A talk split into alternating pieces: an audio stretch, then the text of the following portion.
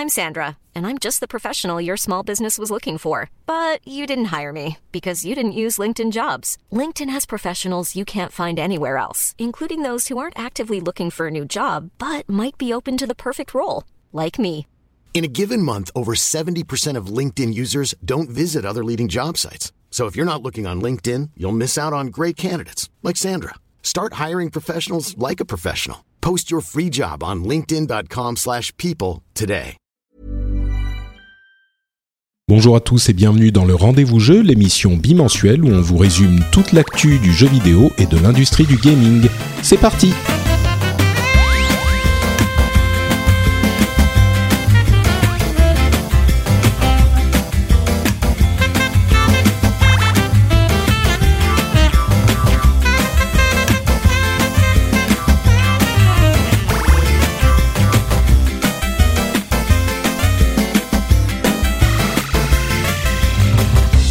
tous et bienvenue dans le Rendez-vous Jeu, l'émission où on vous résume toutes les deux semaines toute l'actu du jeu vidéo. Et là, on se réveille de notre torpeur post 3. On est en forme, j'espère. Je suis Patrick Béja et je suis avec mon ami qui était là avec moi euh, depuis toujours et qui est là pour, euh, qui était là pour le 3 aussi. C'est Jika. Comment ça va? Mon Bah ça va, écoute, ça me fait plaisir d'entendre depuis toujours. mais bon, c'est presque presque Ouais, ça. On a l'impression.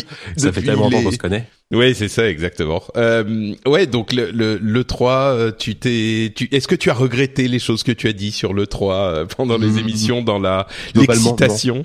Globalement, non. le- je pense que ma- maintenant que la hype est retombée, euh, ouais, non, quand même. euh, Globalement, je pense que euh, ça. Enfin, bon, on va pas reparler tout de suite, mais c'était c'est plutôt un bon E3 et, je pense que tout ce qu'on a dit est, tout à fait valable encore aujourd'hui. Quoi. Ouais, bah écoute, euh, on va avoir quelques petites, genre deux trois petites euh, infos de conclusion euh, de le 3, c'est vraiment genre cinq minutes. Et puis on a plein de petites news évidemment, comme d'habitude, toute une une tonne de petites news d'ailleurs. Et puis à la fin de l'émission, je voudrais parler de deux sujets assez intéressants et un petit peu scandaleux. Euh, je les ai pas mis au début parce que je sais même pas pourquoi, je sais pas. Je pense que ça flow mieux, tu vois, l'émission. J'aime bien les émissions qui flow comme ça. Euh, et à la fin, et on va parler des euh, sites qui vendent des des, des clés euh, Steam et des, des de- du scandale de vente d'objets de euh, Counter Strike euh, Global Global Offensive CS:GO pour les intimes ouais. euh, des, des trucs de, de euh, paris illégaux ou de paris en tout cas avec des objets de CS:GO qui fait un petit peu de bruit depuis quelques temps sur euh, sur le web. Euh, et avant ça, un petit merci bien sûr aux auditeurs qui ont fait euh, les, les les gens du Slack. En fait, il y a les euh, les, les patrons, les patriotes du rendez-vous tech qui ont accès à un canal Slack privé, certains d'entre eux, et ils se ils discutaient de le 3 et comme je le disais, si vous avez entendu l'épisode précédent, ils ont enregistré leurs impressions sur le 3 et donc je l'ai mis en ligne dans le flux, c'était super sympa de leur part, j'espère que ça vous a plu aussi. Et bien sûr, euh, je le rappelle, si vous n'avez pas écouté toutes les nouvelles de le 3, vous pouvez retrouver notre épisode spécial le 3, il y a deux épisodes où on a tout résumé euh, avec euh, d'ailleurs euh, Christophe et on a Ouais. tout résumé et c'était un, un super bon épisode qui met le, le, le- qui fait l'état des lieux, enfin pas l'état des lieux mais le plan pour euh, les quelques mois à venir quoi pour le, le jeu vidéo. Donc euh, c'était Il intéressant. faut je voir voir année, enfin pour pour certains jeux qui, qui ont été annoncés mais qui sortiront peut-être même pas en 2017, tu vois. C'est vrai. Tu, tu repenses à Death euh, Stranding, c'est ça? Ouais, voilà, par exemple, ouais, typiquement. Ouais. Euh, bon, donc comme je le disais, on a quelques petits petites news euh, en, en plus euh, sur le 3. La première étant la quantité de nouvelles IP, de nouvelles propriétés, de trucs qui ne sont pas des suites ou des remakes sur euh, sur le 3. À ton avis, combien il y en avait? Est-ce que tu as vu les notes déjà? Euh, oui, j'ai vu les notes, mais Ah, euh, je vais essayer de pas tricher. Si je, je vais tricher, il y en a 16. Alors, je dirais 16 au hasard, Bien joué. mais totalement au hasard. Ouais, donc euh, 16 new IP dans toutes les conférences 3. Euh, il y en avait 7 chez Sony, 5 chez Microsoft et 3 chez Ubisoft, mais il n'y en avait aucune chez Bethesda. Euh, alors c'est marrant parce que Et chez EA, j'imagine non plus. Euh, chez EA, il y en avait genre, je sais pas, une, euh, quelque Ouais. chose comme Bah, ça. Une, ouais, espèce de ça. espèce de jeu indé là qui a été annoncé, enfin un indé Mm. pseudo indé. Mais euh, c'est marrant parce que Bethesda a généralement une euh, une image de de de, de société euh, très aimée et, euh, et tu vois qui qui qui est du côté des joueurs et, et souvent un truc qu'on reproche aux grosses boîtes c'est de pas créer de, de nouvelles IP. Ouais, bien sûr. Et alors que là, Bethesda, en l'occurrence, c'est une société qui est, qui est qui est beaucoup moins grosse que Ubi, qui est, etc. Donc euh, financièrement, ils peuvent pas forcément se permettre de balancer tout le temps des nouvelles IP, je pense. Et puis bon, quoi qu'on en dise, même si euh, là, cette conférence, il n'y a pas une nouvelle licence annoncée, euh, il y a eu des nouveautés annoncées qui sont quand même du solide. Pour moi, Prey, c'est par rapport à ce qu'on a vu, c'est quasiment une nouvelle. Ouais, c'est quasiment. T'as raison. Voilà. Ouais, c'est vrai. Euh, en pourcentage, on n'est quand même pas à des pourcentages incroyables de nouvelles IP, ce qui est normal, hein, mais on est à 44% pour Sony dans la présentation, hein, toujours, à peu près à 30% chez Microsoft, à peu près autant chez Ubisoft, beaucoup moins, genre 15%, 15% chez EA. E Donc euh, voilà. Ensuite, euh, si vous voulez euh, prendre ça pour vouloir dire que on fait plus de trucs nouveaux et qu'on fait que des remakes, vous pouvez. Si vous voulez prendre ça pour comme preuve que en fait, ici, il y a plein de nouvelles IP, vous pouvez aussi. Mais au moins, bah, vous avez chiffres. C'est plutôt intéressant. Après, ce qu'il faudrait, ça aurait été, ce serait comparé avec les, les précédents E3. ça me paraît plutôt un chiffre assez élevé par rapport à ce qu'on a, ce, qu'on a, ce dont on a l'habitude dans le jeu vidéo. Et puis c'est un ordre assez logique. Enfin, Sony en premier. C'est vrai qu'en ce moment, ils sont quand même dans une vague de succès et qui, qui leur permettent de financer des nouveaux projets. Euh, donc euh, ouais, ça me ça me choque pas. Je trouve ça je trouve ça plutôt plutôt bien quoi. Bah je crois que sur l'ensemble euh, de toutes les conférences, on est à peu près à 30% peut-être euh, de nouvelles IP en mm. moyenne sur les conférences. Euh, ce qui me paraît, euh, c'est normal. On, quand on veut taper fort, on fait. Enfin, surtout pour les grosses boîtes, on va on va effectivement tabler sur des trucs qui se vendent plus. On prend des risques de temps en temps avec des nouvelles IP. 30%, ça me paraît. ouais. Ouais. C'est pas mal. Il faudrait peut-être faire un, une, une, un sujet spécifique sur pourquoi on fait plus de suites que de nouvelles IP, mais euh, ça serait un autre sujet. Il faudra inviter un, un, gars qui bosse au marketing dans une dans, chez un éditeur qui va peut-être avoir des, réponses précises parce que c'est vrai que enfin après euh, certains s'en sont mordus les doigts. Hein. Ubisoft avec Assassin's Creed, euh, il y a eu il y, a eu forcément ils ont poussé le bouchon quand même. Oui, bien ils ont poussé le bouchon exactement. la Call of, bon même si ça sent toujours très bien, ça reste pour moi des licences qui sont tout doucement sur la pente descendante. Donc, euh, à un moment donné, il faut forcément se renouveler, quoi. C'est, c'est pas le choix, quoi. Ouais, je crois qu'il y a une différence quand même entre celles qui font des séries annualisées et puis ceux qui font des nouveaux épisodes tous les 3, 4, 5 ans. Oui, euh, des, GTA par exemple. Euh, voilà, GTA ou, ou, même des trucs comme Gears of War, euh, God of War, le fameux diptyque Sony mm. Microsoft. tu vois, c'est quand même une tous les X temps. bon, oui, et on est content parce que ça, souvent, étant donné que il y a 3, 4, 5 ans qui se passent, donc il y a un gap technique qui est franchi, euh, ils ont le temps de penser des, ils ont le temps de penser à des nouvelles choses en termes de gameplay, en termes de mécanique de jeu. Donc Là, on est sur de la suite euh, intéressante. Quand tu vois Bioshock et Bioshock Infinite, par exemple, c'est quasiment pas le même jeu. Enfin, voilà. Ouais, mais d'un autre côté, euh, Bioshock 2, c'était assez décevant. Tu ah, vois, voilà, Bioshock 2, c'est le typique de la suite un peu feignante, euh, qui est faite, faite à la va-vite, quoi. Mais en fait, le truc, c'est que sur les nouvelles IP, tu peux tout autant faire un truc intéressant ou un truc où ça se plante mais euh, la différence c'est que sur la nouvelle IP t'as pas tout le toute la puissance de du fait que les gens savent déjà euh, et il y a déjà des gens qui aiment le jeu. Donc euh, c'est c'est pour ça qu'Assassin's Creed a continué à très bien se vendre malgré les mauvaises critiques qu'il y avait c'est exactement ça bien sûr. Ouais Ouais, ouais. Bon, et puis même sur Assassin's Creed, moi j'aurais des, des, bonnes choses à dire sur Unity que beaucoup de gens mm. n'ont pas aimé. Moi, c'est un épisode que j'avais beaucoup aimé. Donc, euh, et même sur Call of Duty, il y en a qui sont euh, plus ou moins bons parmi les, les bah épisodes. oui, oui, bien sûr. Le, le, Black Ops 3 était, était plutôt bon. Ghost était apparemment affreux. Euh, donc, et le prochain là, enfin, on a justement à le 3, il y avait une séquence de jeu à le 3. Ça avait, ça a l'air assez cool, quoi. Ouais, surprenant. Ouais. Donc, bon, écoutez, l'épisode sur les nouvelles IP et, et les les, les suites euh, sera peut-être un truc à venir euh, dans le futur. Euh, mais il y avait euh, des choses intéressantes quand même à l'E3. Ah, tiens, avant, avant de parler de ça, on va quand même parler du Xbox Play Anywhere qui a été détaillé. on aura, vous savez, c'est cette fonctionnalité qui vous permet de d'avoir le jeu sur PC et sur Xbox et de pouvoir passer de l'un à l'autre avec des sauvegardes qui se synchronisent. il y aura en fait combien de ces 12 jeux ou 13 jeux qui seront euh, disponibles pour le Play Anywhere. Donc c'est pas non plus l'ensemble du catalogue euh, Xbox. Il y aura Gears of War 4, Forza Horizon 3, Record, Sea of Thieves, euh, Halo Wars 2, etc., etc., et quelques autres. et j'avais quelque part un petit peu plus bas dans les notes le, les détails sur la date. Voilà, c'est ça. il Microsoft, enfin le Xbox Play Anywhere arrive le 30 sept, le 13 septembre. Donc pour ceux qui sont intéressés. Mm. Après, c'est une liste qui est, qui est, qui est pas énorme et qui, qui, couvre quasiment toutes les grosses nouveautés de Microsoft là dans les dans les mois à venir. Enfin, t'as tout quoi. T'as Record, t'as Gears, t'as Forza, t'as Sea of Thieves, t'as Scalebound, euh, t'as Cuphead même qui est un peu plus voilà dans un délire. Xbox Xbox Live bah, Arcade. Tu c'est tous les jeux first party. Oui, en gros, c'est tous les jeux first party. Hein, mm. clairement quoi. Donc euh, bon, c'est moi moi tu moi je trouve ça enfin je trouve ça plutôt bien quoi. Moi moi, moi par exemple, je suis tellement content de pouvoir jouer. Enfin, tu vois, j'aime bien Forza, Forza Horizon. C'est la seule c'est la seule série de jeux de voiture que j'aime bien et euh, je, je pourrais jouer sur PC quoi. Donc ça, je trouve ça plutôt cool quoi. Ouais ouais, ouais tout à fait. On est d'accord.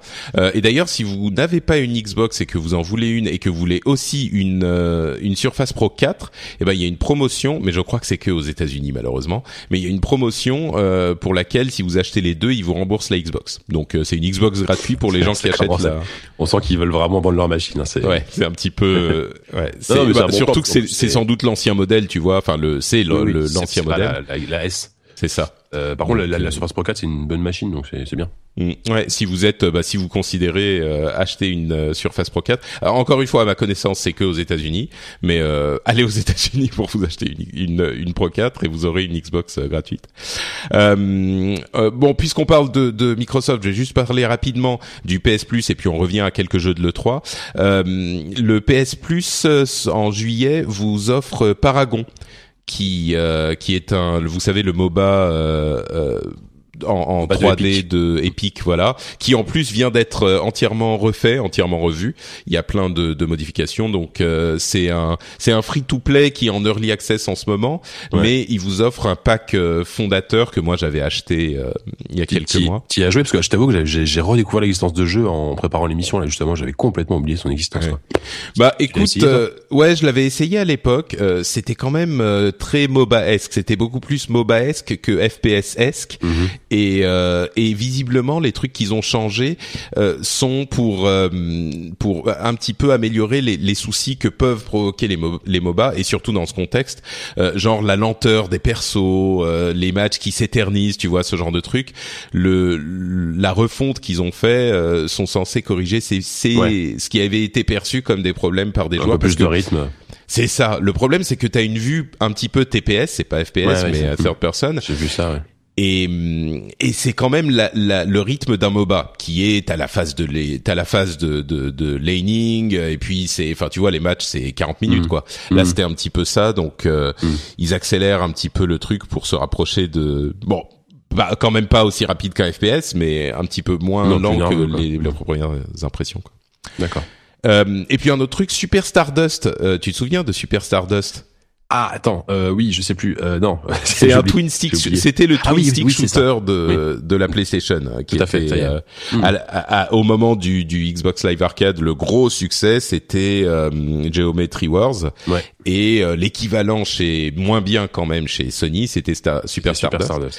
Et là, ils vont développer un Super Stardust Ultra qui sera en VR. Et là, je me dis avec toutes les couleurs qui, je sais pas, ça, moi ça m'a intrigué. Je sais pas pourquoi. C'est ouais. Euh, je, je, après, je, je, pense que ça va être un truc un peu un peu vu. Enfin, on, verra toujours le vaisseau devant soi. On sera pas en vue à la première personne. Enfin, je, bah, je pense. Oui, je pense que. Oh, remarque. Faut voir. Je sais que j'avais essayé des jeux comme ça, de, de, même de plateforme, où on voyait où le, comment dire le niveau était gigantesque et on devait vraiment tourner, on devait vraiment tourner la tête pour voir tout le, tous les environnements. Donc je vois bien un truc comme ça très très immersif. Ça peut être pas mal. Ouais. Bon, on s'est éloigné de l'E3, on y revient un peu, euh, avec un, toujours chez Sony, euh, un jeu qui a, dont beaucoup de gens ont parlé, qui n'était pas euh, là pendant les présentations, mais qui est vraiment un jeu euh, indé, quoi, qui est, qui a cet esprit un petit peu unique et différent. On parlait de, de suite et de nouveautés. bah là, on est en, en, en plein dans l'aspect indie nouveauté. Euh, c'est un jeu où euh, bah, on ne sait pas très bien ce qu'on fait exactement, mais c'est tellement beau que ça vaut la peine d'en parler. On joue dans un monde extrêmement stylisé. Euh, on joue une danseuse, euh, une danseuse classique, qui peut courir, sauter et danser genre l'un des boutons c'est danser et quand elle danse ça affecte le monde et c'est ça a l'air d'être une expérience un petit peu c'est entre le jeu et l'expérience. C'est un petit peu genre de journée euh, où je sais, je sais même pas comment le décrire tellement bah, c'est du flower. Ça ressemble à du walking mm. simulator, ce qu'on appelle les walking simulator, mais avec un univers très très poétique. Mais on, ça, ça fait effectivement complètement penser au jeu de Zadem Company. Donc flower, journée. Euh, voilà, mais avec, effectivement avec cet univers très poétique. Ouais, qui est vraiment, je vous, je vous encourage à aller le, le regarder, euh, regarder le trailer. Je pense pas que ça va être genre, euh, enfin clairement c'est pas un triple A qui va vous exploser les, la rétine, mais c'est le genre de truc intéressant, différent graphiquement. euh, Enfin c'est et, et, et on a cette ces mouvements de danseuses euh, classiques, euh, de, de danseuses étoiles, euh, qui qui sont un truc qu'on voit jamais dans les dans les jeux vidéo. Enfin, c'est même pas juste les mouvements, c'est juste l'ambiance et le le l'aspect visuel qu'on voit jamais dans les jeux vidéo, qui était vraiment euh, intéressant, quoi. Ah moi c'est typiquement le genre de truc auquel j'ai très envie de jouer. Et ce qui est rigolo c'est que c'est développé par, euh, je crois, je, si je me trompe pas, par Sony Santa Monica, euh, qui développe God of War. Donc on est à l'opposé complet d'un God of War. Quoi. Ah oui, j'avais pas vu que c'était Santa Il me Monica. semble que ouais. c'est c'est Sony Santa Monica. Ouais. Ou alors il- je sais qu'ils filent un coup de main. Enfin ils sont dessus quoi. Ouais, il y a deux. euh, ah oui, oui, c'est c'est euh, Plastic que je ne connais pas. Ils ont développé Linger in Shadows euh, et Sony Santa Monica. T'as raison, effectivement. Euh, donc voilà, à, à regarder. Euh, un autre titre qui en fait n'était pas vraiment à l'E3, mais euh, qui était là pendant la période de l'E3, c'est Morphe's Law. Est-ce que t'as as regardé le trailer de ce truc? Désolé, c'est comme Super Stardust. Là je découvre un peu le truc. Donc euh, vas-y. Alors écoute, Morphe's Law, c'est un, un FPS euh, hyper bizarrement euh, fait. Ah oui, je vois, je vois que j'ai pas mis le bon lien dans les notes de l'émission. Désolé.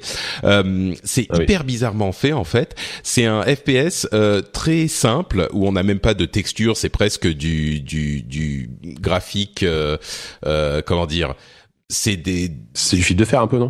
Non, pas du fil de fer, mais c'est du cell shading à la limite. Il y a Ah pas oui, de texture. avec des textures à plat. Ouais, je vois. C'est ça, voilà, des textures à plat.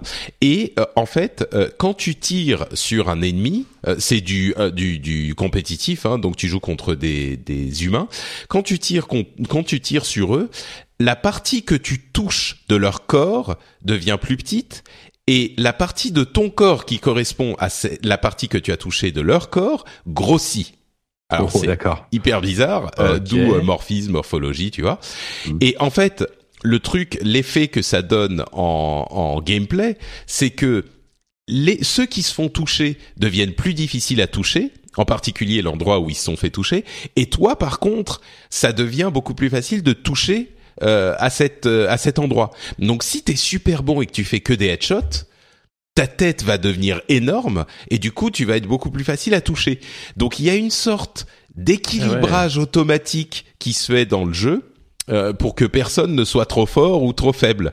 Mm. Et, et ça donne des trucs super bizarres, genre si tu tires des gens dans les pieds tout le temps, tu, tu as des jambes énormes. euh, Enfin c'est c'est bizarre. C'est clairement là encore c'est pas un jeu ouais. énorme, mais Je suis en train de regarder le teaser en même temps que tu, tu parles là et que tu me présentes le truc. C'est c'est vrai que c'est c'est étrange, mais c'est vraiment étrange. Et euh, alors ça a l'air un petit peu mou en termes de, de rythme, etc. Mais euh, le concept, enfin t'as l'impression que ça a été fait sous, par, par deux mecs sous, sous coke, hein, c'est pas possible quoi. ouais ouais un petit peu un Euh, petit peu. Mais euh, et puis c'est c'est un peu dans la vague de tous ces FPS à, à concept qui euh, genre Super Hot. Bon Super Hot c'est un jeu mini, c'est un jeu solo. Je sais pas si t'avais entendu parler de Super Hot. Oui oui bien sûr. bien sûr. Euh, voilà, c'est un jeu fantastique. Là j'imagine que ça ça va être du multijoueur hein, vu le Oui oui oui bien vu le sûr. truc. C'est mais c'est étrange effectivement. Ouais. C'est Très c'est bizarre. très bizarre. Ouais. Et bon, effectivement, j'ai dit j'ai dit que c'était euh, sans texture, c'est pas tout à fait le cas, hein, mais c'est juste que c'est ouais. c'est très simple. Il y a des textures, il y a, mais il est bon, il est clairement pas très beau quoi le, le jeu, mais euh, mais bon, voilà. Et après, tu peux te retrouver complètement immense euh, à marcher au milieu de, de des maps, à tirer sur des ennemis minuscules. Enfin, c'est hyper bizarre quoi. Tu sais que ça me fait penser en fait à un autre jeu qui s'appelle Agarayo, euh, qui est Ah, un jeu ça, qui a cartonné en ligne. Euh, c'est un jeu en fait où euh, ça, ça ressemble à un Snake où tu dois t'es sur une map où, et tu, tu diriges une boule et tu dois manger les autres boules qui sont d'autres joueurs. Et plus plus tu manges les, les boules des autres joueurs, plus tu grossis et plus tu es lent.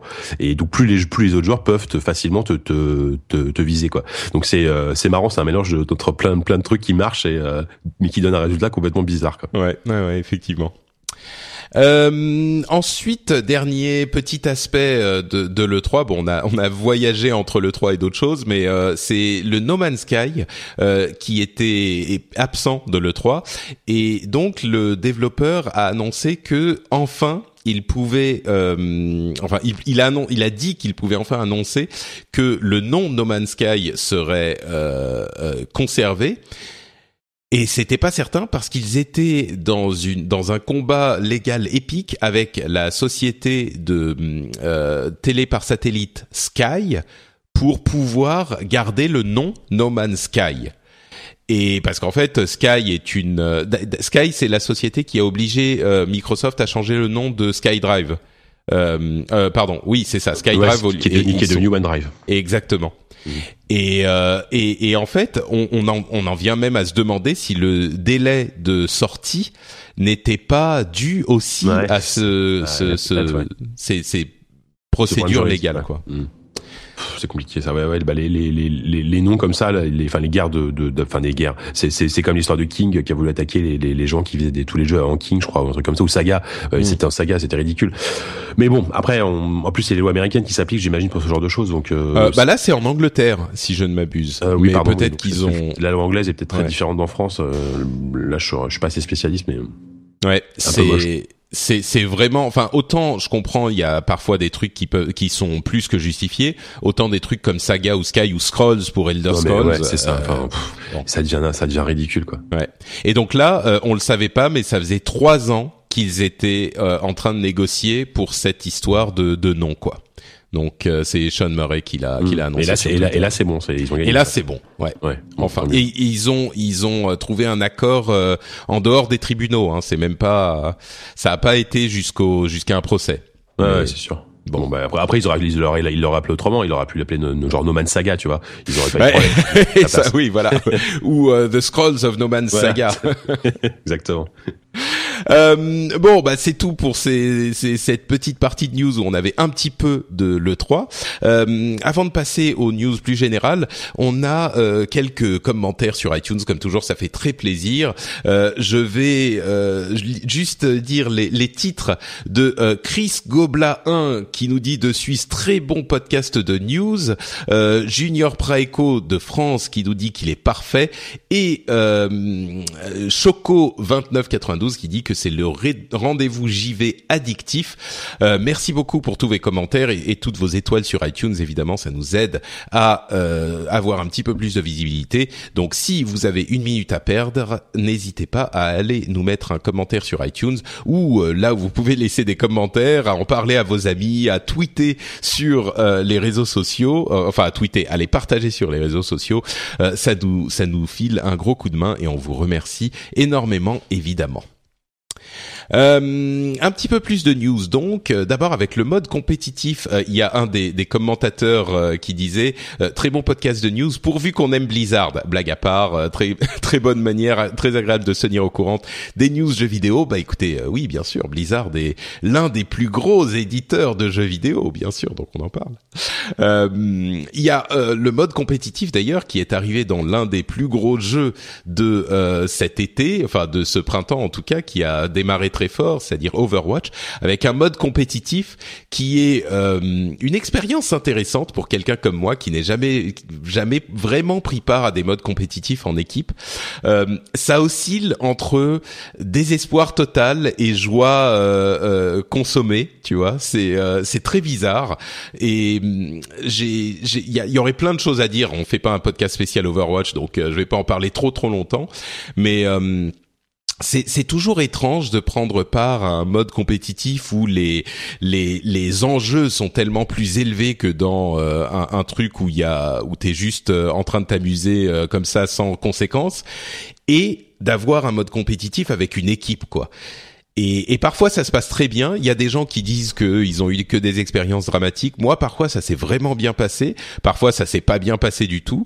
Euh, dans l'ensemble, je suis plutôt content de ma performance. Je me maintiens, mais euh, c'est très bizarre et parfois ça, ça m'affecte beaucoup plus que je n'aimerais le l'avouer quoi. Euh, je me je me m'énerve vraiment quand je perds et je dois me reprendre. Tu sais, je je dois rester zen et apprendre à respirer tout ça. Je sais pas si tu fais des des si t'aimes les les jeux compétitifs comme ça. Ou... Bah assez peu. Enfin globalement, j'ai j'ai joué euh, j'ai j'ai joué à, à CS:GO, j'ai joué un petit peu à Battlefield et forcément euh, ce genre de truc. Alors je, je suis pas très bon dans les jeux compétitifs et surtout je suis pas très euh, comment dire, je suis pas très persévérant quoi. Donc euh, c'est pas forcément mon coup. Après effectivement moi moi globalement j'ai jamais eu de, de mauvaises expériences. Après, j'ai jamais joué à Dota ou à LoL, qui apparemment euh, sont les pires jeux quand tu joues euh, en ligne, euh, où tu te fais insulter, même quand t'es dans la dans, dans, l'équipe. Enfin, tu vois, le, même quand t'es dans l'équipe s'insultent quoi.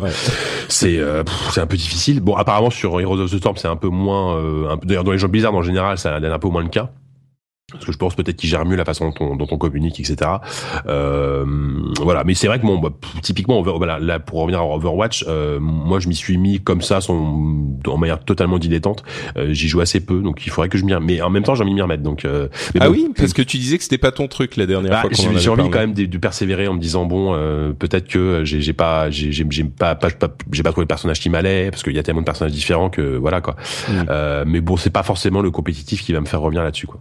Ouais, je crois que t'es pas le seul. Hein. Il y a des gens qui sont, les gens qui aiment le compétitif aiment beaucoup le compétitif, et ceux pour qui c'est, ils pensent que c'est pas pour eux, euh, bah c'est pas pour eux. Et euh, bon, il y a, il y a des petits soucis encore dans le mode compétitif. Je, crois que le dernier jeu auquel j'ai joué en compétitif, euh, vraiment beaucoup, beaucoup, c'était Warcraft 2 en LAN avec des copains, quoi, tu vois. Ah oui, oui, ça effectivement, ça date. C'était tellement cool, c'était trop bien, quoi.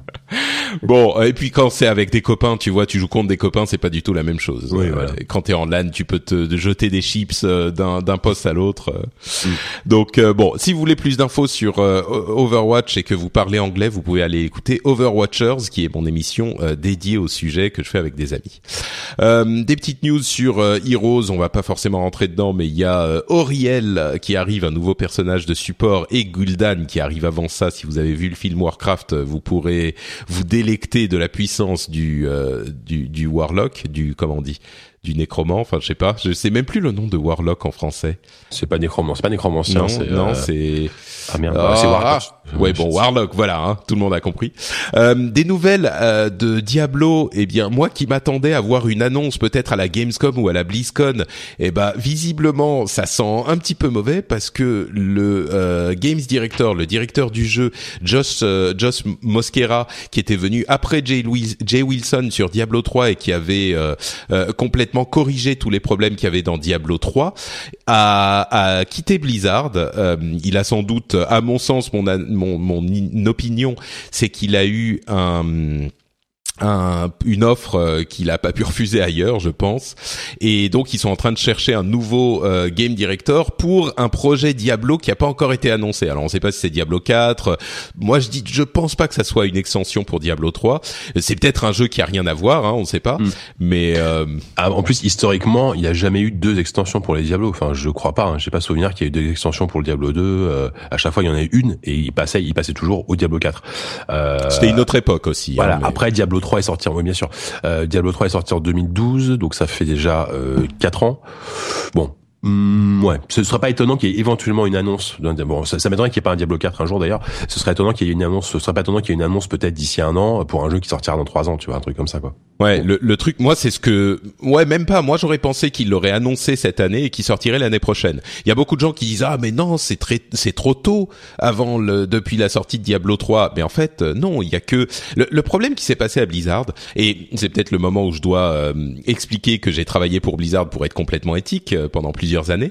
Mais euh, le truc qui s'est passé, c'est que à la sortie de World of Warcraft, le jeu a eu tellement de succès que toute la société entière a dû grossir pendant des années pour s'adapter au succès de World of Warcraft. Et tout le reste a été en pause. Et donc, il y a des gens, enfin, pendant 5-6 ans, tout le reste a été en pause.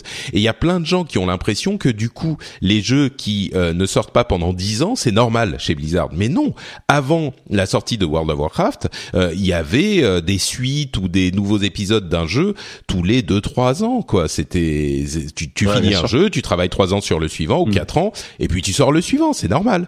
Et, et, là, euh, avec un Diablo 3 euh, euh, qui, qui a 4 ans, si tu sors, si tu annonces Diablo 4 maintenant et puis tu le sors l'année prochaine, 5 ans c'est normal. Et puis oui, je pense qu'ils avaient prévu de faire plusieurs extensions sur Diablo 3, mm. mais à mon sens, vu comment il il euh, il tire sur les systèmes de jeu de Diablo 3 aujourd'hui, avec euh, l'augmentation de la difficulté, euh, ils ont là des torment, les les modes torment, tourment pardon, qui vont jusqu'à tourment 13, alors qu'au début il y en avait genre je sais plus 5 ou 6. ça tire tellement sur les systèmes, à mon avis, ils, vont vers un reset. Ils font ça parce qu'ils savent hmm. qu'il va y avoir un reset avec Diablo 4, quoi. Oui, c'est ça. Puis enfin, c'est vrai qu'en même temps, ils, ils, ils ont tellement fait vivre le jeu là que que bah, maintenant le, le, le, le, disons qu'il y, a eu, eu tellement disons que Diablo 3 a eu plusieurs vies quoi. Euh, c'est c'est clairement c'est clairement ça. Et puis c'est vrai qu'en plus euh, Diablo 3 surtout il a été annoncé extrêmement tôt. Euh, je crois que c'était en 2009 l'annonce il me semble si je me trompe quelque chose comme ça ouais. donc un jeu qui est sorti trois ans après c'est quand même donc c'est pour ça qu'on a l'impression que c'est sorti il y a des années mais non parce qu'il existe depuis très longtemps officiellement mais voilà. Ouais, ouais. Donc bon, en tout cas, l'avenir de la série Diablo pour le moment est un petit peu euh, dans la brume, on va dire. Euh, enfin, l'avenir, j'irais, euh, c'est sûr qu'il va y en avoir un. On sait juste pas quand. Oui, voilà. Euh, euh, dernière chose. Pour passer à, au jeu suivant dont on veut parler, euh, il y a quelqu'un qui a fait un mode sur Street Fighter V, un mode où euh, le personnage de Street Fighter V, Camille, euh, a une euh, un skin de Tracer de Overwatch. C'est-à-dire que c'est pas qu'il a ajouté un personnage différent euh, qui serait Tracer dans Street Fighter, c'est qu'il a juste mis une skin de Tracer sur Camille et c'est juste le personnage Camille, mais il n'empêche quand tu vois ça, moi qui euh, adore les jeux Blizzard et qui adore euh, les, les jeux de combat, je me dis, tu vois la vidéo de euh, de, de de Tracer en fait qui se bat contre Tracer avec les mouvements de Camille, mais c'est impossible de pas vouloir un jeu de combat Blizzard. Et déjà que moi j'en voulais un, j'en veux un depuis des années pour voir ce que Blizzard ferait avec le style jeu de combat parce qu'ils ils, font toujours des choses intéressantes avec des styles déjà établis. Là, ça me ça me donne une envie totalement irrépressible de voir ce que ça donnerait. Je sais pas si t'as vu la vidéo, toi. Euh, ouais, vite fait. C'est vrai que c'est c'est plutôt c'est plutôt sexy, hein, ça c'est c'est sûr. Et puis bon, bah on est on est sur un genre que dont, dont auquel Blizzard n'a jamais touché. Après bon, hein, euh, ce serait on, on pense qu'on en est loin et c'est c'est loin d'être d'être certain. Mais c'est vrai que quand quand on les a vus arriver sur des FPS, on était super étonnés parce que Blizzard à la base c'était pas du tout un studio qui faisait ça. Euh, bon bon pourquoi pas un jour. Après? Est-ce que le jeu est-ce que est-ce que le jeu de combat est suffisamment populaire pour que Blizzard s'y mette? Je suis peut-être pas sûr. Eh ben écoute, peut-être que les choses vont changer cet été puisque la grosse mise à jour de Street Fighter 5, n'est-ce pas? La grosse mise à jour de Street Fighter 5 est enfin arrivée. C'est la mise à jour avec. Euh, en fait, euh, le jeu est à peu près fini c'est c'est maintenant enfin tu vois euh, trois mois après la sortie. Il est sorti il y, a, il y a trois mois à peu près ouais. C'est ça ouais. Euh, enfin en même temps à peu près fini j'ai demandé aux auditeurs euh, sur Twitter si le le jeu était enfin euh, terminé. Et euh, alors il y a j'ai mis trois réponses. Il est enfin prêt il y a encore du boulot et je sais pas mais je réponds quand même. Alors évidemment, on a eu 150 votes seulement, hein, c'était le week-end, mais euh, la plupart des gens ont répondu, je sais pas, mais je réponds quand même, ok. bon. Euh, souvent, les gens répondent la, la, la, réponse la plus bête. Hein. C'est sûr, ouais, non, mais c'est normal. Euh, il y a 6% des gens qui ont dit il est enfin prêt et 19% des gens qui disent il y a encore du boulot, en particulier sur l'aspect euh, euh, netcode et combat en ligne. donc bon, visiblement, c'est pas encore complètement fait, mais le, le mode histoire, euh, j'ai pu y jouer un petit peu. Euh, c'est c'est pas mal foutu, c'est complètement con, hein, parce que c'est les jeux de combat, c'est je pense les histoires les plus débiles qui soient. Mais bon, euh, c'est quand même pas mal foutu. T'as un mode histoire cinématique qui est qui est qui est sympathique. J'ai fait le premier acte, ça m'a pris à peu près une demi-heure. Je crois qu'il y a deux trois heures de jeu là-dedans. Bon, les gens qui voulaient un mode solo, ben ils ont un petit mode solo en plus de tous les aspects solo du jeu. Euh, et puis il y a enfin le store où tu peux acheter tes, tes des des personnages euh, et d'autres choses d'ailleurs avec le, le fight money que tu as obtenu. Euh, le mode histoire d'ailleurs, c'est enfin au niveau de l'interface, je sais pas ce qu'ils ont chez Capcom, mais c'est vraiment pas ça. Hein. Euh, le mode histoire pour le j'ai j'ai downloadé l'update, mais après pour pouvoir jouer au mode histoire, il faut que tu ailles télécharger une autre update en plus depuis le PlayStation, le PlayStation Store, une update qui est hyper difficile à trouver, qui fait 8 gigas, c'est sans doute pour ça qu'ils l'ont pas incluse dans le patch, ce que je comprends, mais euh, et, donc il faut le faire, mais c'est indiqué nulle part dans le jeu. Quand tu quand tu mets le jeu à jour, t'as juste le l'option mode histoire qui est grisée et voilà. Et tu sais pas ce qu'il faut faire pour y jouer. C'est ouais, c'est n'importe quoi. C'est vrai qu'en termes d'interface, ça a toujours été affreux. Et puis, enfin, c'est peut-être un problème plus général avec le, le, jeu vidéo japonais qui a toujours eu du mal avec la, les interfaces, euh, la, la, la, praticité, tu vois, la, la, logique en fait, tout simplement quoi. Ouais. Sur certains trucs. je, je, je, veux pas revenir dans le débat que t'avais eu avec Exerve et, euh, et Franck. il y a deux numéros, tu vois, mais. Non mais ouais non non ça on va pas on va pas repartir ah, là-dessus effectivement. Mais mais c'est sûr que là sur euh, enfin sur Street Fighter 5 il y a des des soucis. L'interface n'est pas non plus ignoble. Encore que euh, j'étais sur euh, sur l'écran de sélection des personnages et il y avait les personnages qu'on pouvait acheter. Je vais sur l'un d'entre eux je clique pour voir ce que ça donne. Ça met hyper longtemps à contacter les serveurs ou je sais pas quoi, donc je reclique parce que je croyais que j'avais pas bien cliqué et là, euh, juste à ce moment, l'image euh, du premier clic apparaît et ça dit acheter le personnage et ça prend en compte le deuxième clic que j'avais fait avant de voir que ça s'était affiché et pof, le personnage était acheté, c'était terminé. Euh, avec du fight money, hein, pas avec de l'argent. Oui, rassure, moi oui. mais t'as quand même acheté, un, t'as quand même acheté un personnage sans le vouloir, quoi. Ouais, sans vraiment. Bon, c'était Ibuki, euh, ça, ça va. J'aurais voulu en acheter un autre. Et franchement, le fight money, tu l'as relativement vite pour un ou deux personnages. Je pense que c'est assez facile. Euh, tu fais du mode solo, vraiment. Euh, je pense que tu peux les acheter assez facilement. Donc, bon, c'est pas la fin du monde, euh, mais c'est sûr que c'est pas le perso que j'aurais voulu acheter tout de suite, quoi. Et c'est arrivé. Enfin, vraiment l'inter face euh, très moyenne. Et entre parenthèses, euh, un autre truc dont je voulais parler, c'était euh, ce qui s'est passé entre Capcom Community US et Capcom Community Japon, où ils se sont engueulés par articles de blog interposés c'est n'importe quoi. Je comprends pas ce qui se passe quoi. Euh, ils avaient d'abord une histoire sur euh, la disponibilité de Ibuki, l'un des personnages, où euh, l'une des équipes avait dit il sera disponible à tel moment, et l'autre équipe a parce que les gens sont excités en disant ah ouais super elle sera disponible, et finalement ils ont dû corriger le truc et ils l'ont corrigé parce qu'elle serait disponible que plus tard.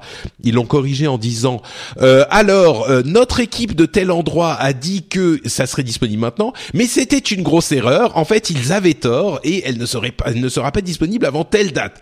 Et c'est genre, mais mais qu'est-ce que vous faites quoi? Vous êtes en train d'engueuler l'autre équipe publiquement de votre société parce qu'ils ont ils ont dit ça.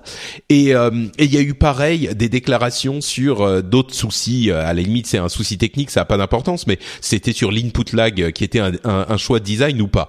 Et une équipe a dit oui oui c'est euh, c'est fait exprès. L'autre équipe qui dit non non certains vous ont dit que c'était fait exprès mais en fait c'est pas le cas. Et alors justement pour avoir travaillé dans une enfin je pense que n'importe qui qui a travaillé dans une société comprend le problème mais en particulier j'ai travaillé dans une société de jeux vidéo et dans une société euh, dans le département communication. Mais comment tu peux faire ça? Qui gère ce genre de truc? Il n'y a pas un adulte qui est dans l'équipe qui dit OK les gars, on se calme maintenant, euh, on va essayer d'être coordonnés dans notre communication et de pas se jeter la pierre entre euh, différentes équipes d'une même société? Ça me ça c'est c'est marrant et triste à voir à la fois euh, parce que c'est une histoire débile, mais en plus de ça, moi ça m'inquiète pour la, la, la, la, division de Capcom qui s'occupe de Street Fighter, tu te dis, mais est-ce qu'il y a un adulte quelque part qui à un moment siffle la fin de la récré, de la récré quoi? C'est mm.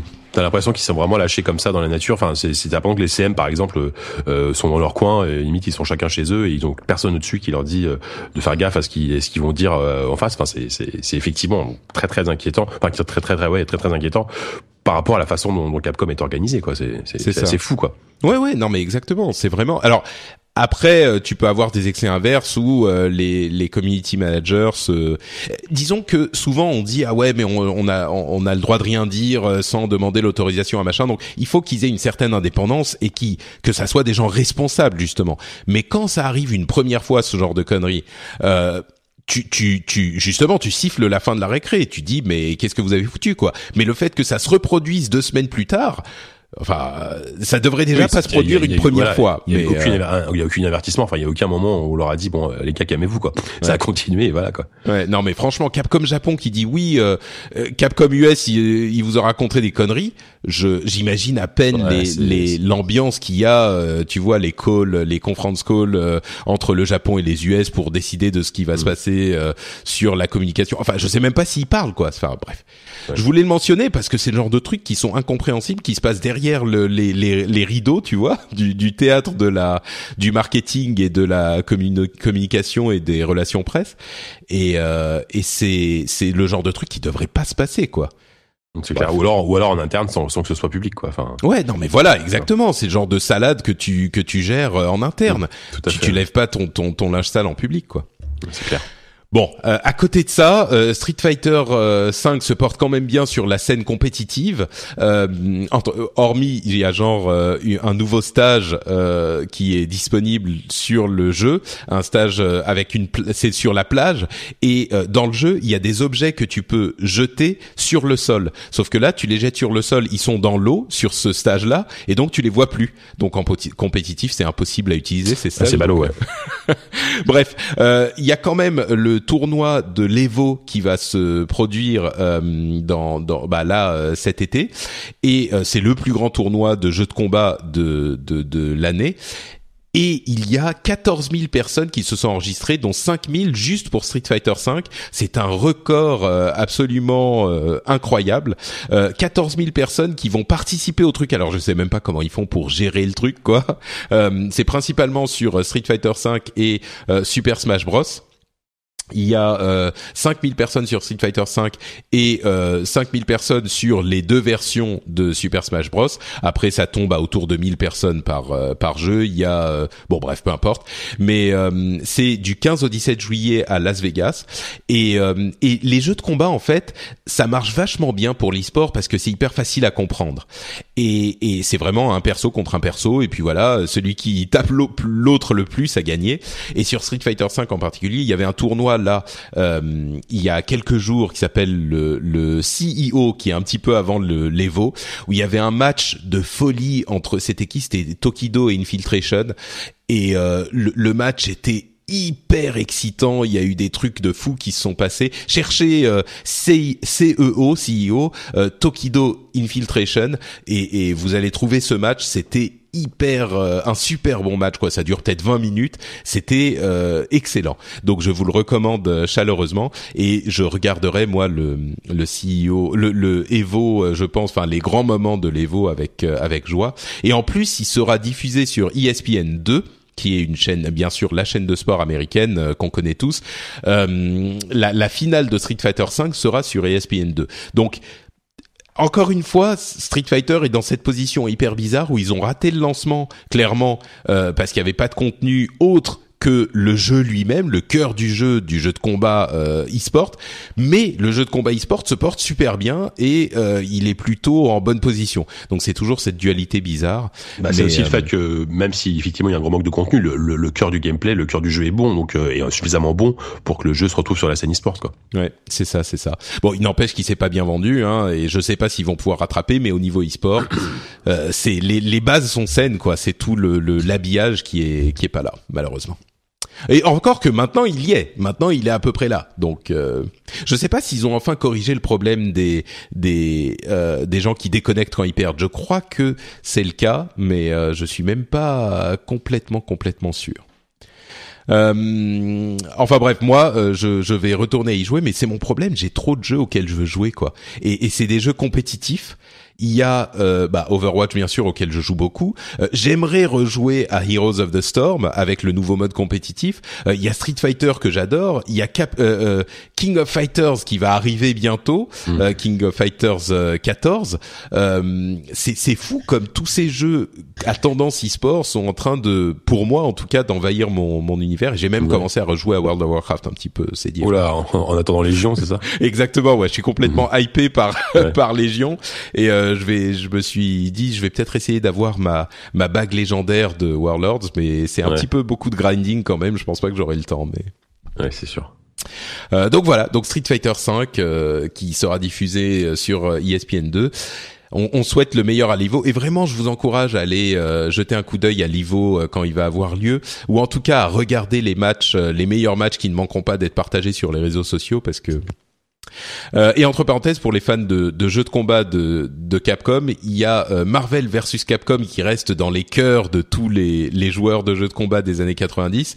Et euh, Marvel, dont je parlais il y a un ou deux épisodes pour dire qu'ils se mettaient sérieusement aux jeux sérieux et de qualité, ils ont donné une petite indication du fait que ils savent que les gens aiment beaucoup Marvel versus Capcom. Donc peut-être qu'à terme, ça sera, ça sera envisagé une suite à, à ce jeu-là. Mmh. C'est étonnant, enfin c'est étonnant, c'est bien, mais c'est vrai qu'on pouvait pas, pas forcément s'y attendre. Au mieux, moi je m'attendais une sorte de, de, remake du 1, tu vois, du 2, un truc comme ça. Ou alors, euh, vu le succès qu'a actuellement euh, l'univers Marvel, un truc genre X-Men versus Avenger, tu vois, euh, c'est parce que Capcom, bon, un petit peu moins le vent en poupe, on va dire, mais euh, mais c'est cool parce que et puis j'espère surtout qu'ils, si jamais ils font un nouvel épisode, on, évidemment on en est loin, j'espère qu'ils resteront à cette bonne vieille 2D. Enfin, mais bon, j'ai du mal à y croire. Mmh. Mais ça serait, ça serait, oh là là, tu me, ça me rend tout excité là tout à coup. Mmh. un truc X-Men versus Avengers ou euh, genre Marvel Fighting ou genre genre Civil War le jeu de baston, tu vois. Oh là là là là, oh mais oh, mon dieu.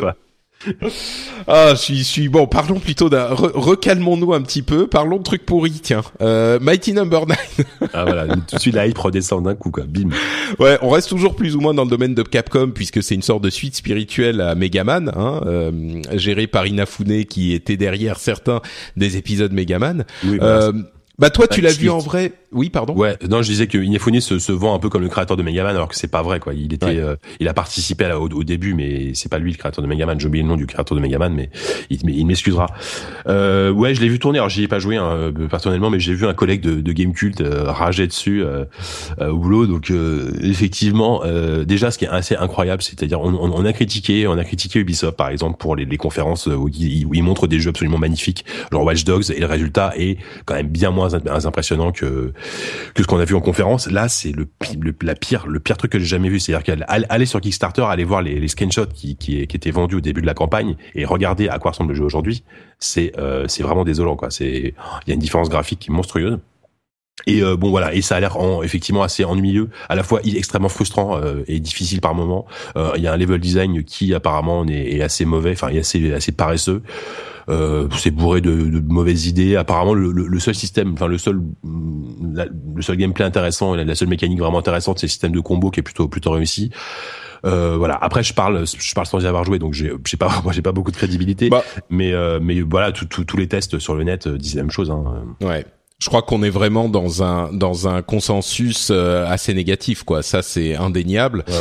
et ce qui est triste, c'est que il y a, y a, régulièrement des, des petits comme des, des, petits des petits problèmes comme ça avec des jeux Kickstarter qui euh, qui arrivent pas à, à, tenir leurs promesses et je trouve que ça, ça ça alimente aussi des fois la polémique qui dit que voilà souvent Kickstarter ça ça, ça peut, peut y avoir des abus au niveau de la qualité des jeux etc et c'est ce genre de jeu est typiquement euh, dessert complètement l'image du, du financement participatif quoi. C'est clair et bah enfin dessert. Le truc c'est qu'on se rend compte que euh, c'est pas si facile que ça de faire un jeu et il suffit pas de, même un jeu où euh, c'est marrant parce que ça nous met. J'écoutais une émission où euh, quelqu'un disait en anglais, quelqu'un disait très justement, ça nous met nous dans la position des financiers tu vois, des gens qui qu'on a qu'on avait euh, beau jeu de critiquer il y a euh, quelques années à peine et de dire ah mais vous financez pas les bons projets, ah mais votre truc euh, il est sorti n'importe comment, ah mais votre machin, euh, tu vois. Et là, nous on est dans cette position et d'une part on a financé, je dis nous généralement, on a financé énormément. C'est marrant parce que ça nous rappelle le, le début de l'émission, beaucoup plus de suites et de trucs euh, genre héritier spirituel d'un truc qu'on mmh. aimait beaucoup et machin, plutôt qu'il y a eu quelques nouveaux jeux, mais beaucoup moins. Donc c'est marrant cette sorte de, de on est mis euh, face à nos contradictions quoi. Et puis on se rend compte que c'est pas facile, quoi. Il y a plein de jeux qui sont sortis qui n'ont pas tenu leurs promesses. Euh, il y a plein de jeux qui sont pas encore sortis, qui auraient dû sortir il y a longtemps. Mm. Euh, et, et on, on, voit sur les statistiques de Kickstarter que les financements de jeux vidéo euh, sur Kickstarter, la mode est un petit peu en train de retomber. Euh, je pense pas que ça va disparaître du tout, hein, c'est pas ça. Mais il y a une sorte d'emballement il y a quelques années euh, mm. qui n'a pas du tout continué aujourd'hui. Et les, les les les financements des jeux vidéo euh, sur Kickstarter ont, sont, sont, clairement en train de chuter en 2016. c'est dommage parce que euh, malgré tout derrière, euh, effectivement, t'as as forcément l'attrait. Au début, on va te dire oui, c'est le mec qui a fait les mecs qui ont fait Pillars, enfin Pillars, Pillars of Eternity, c'est le successeur de Baldur's Gate. Alors là, tous les PCistes vont se jeter dessus, c'est évident. Mighty Number 9, c'est le, le successeur de Megaman, donc on peut comprendre le succès de leur campagne. Après derrière, t'as as des petites perles qui ont qui heureusement ont réussi à, à, se financer comme comme Super Hot, qui est un jeu Kickstarter euh, où Hyper, Hyper Light qui est un qui est un jeu indé un peu dans, l'esprit de Zelda, qui est fantastique, euh, mais qui est complètement nouveau, tu vois.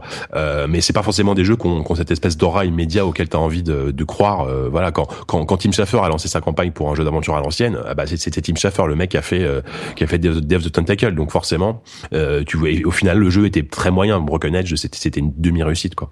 Mmh, ouais, on...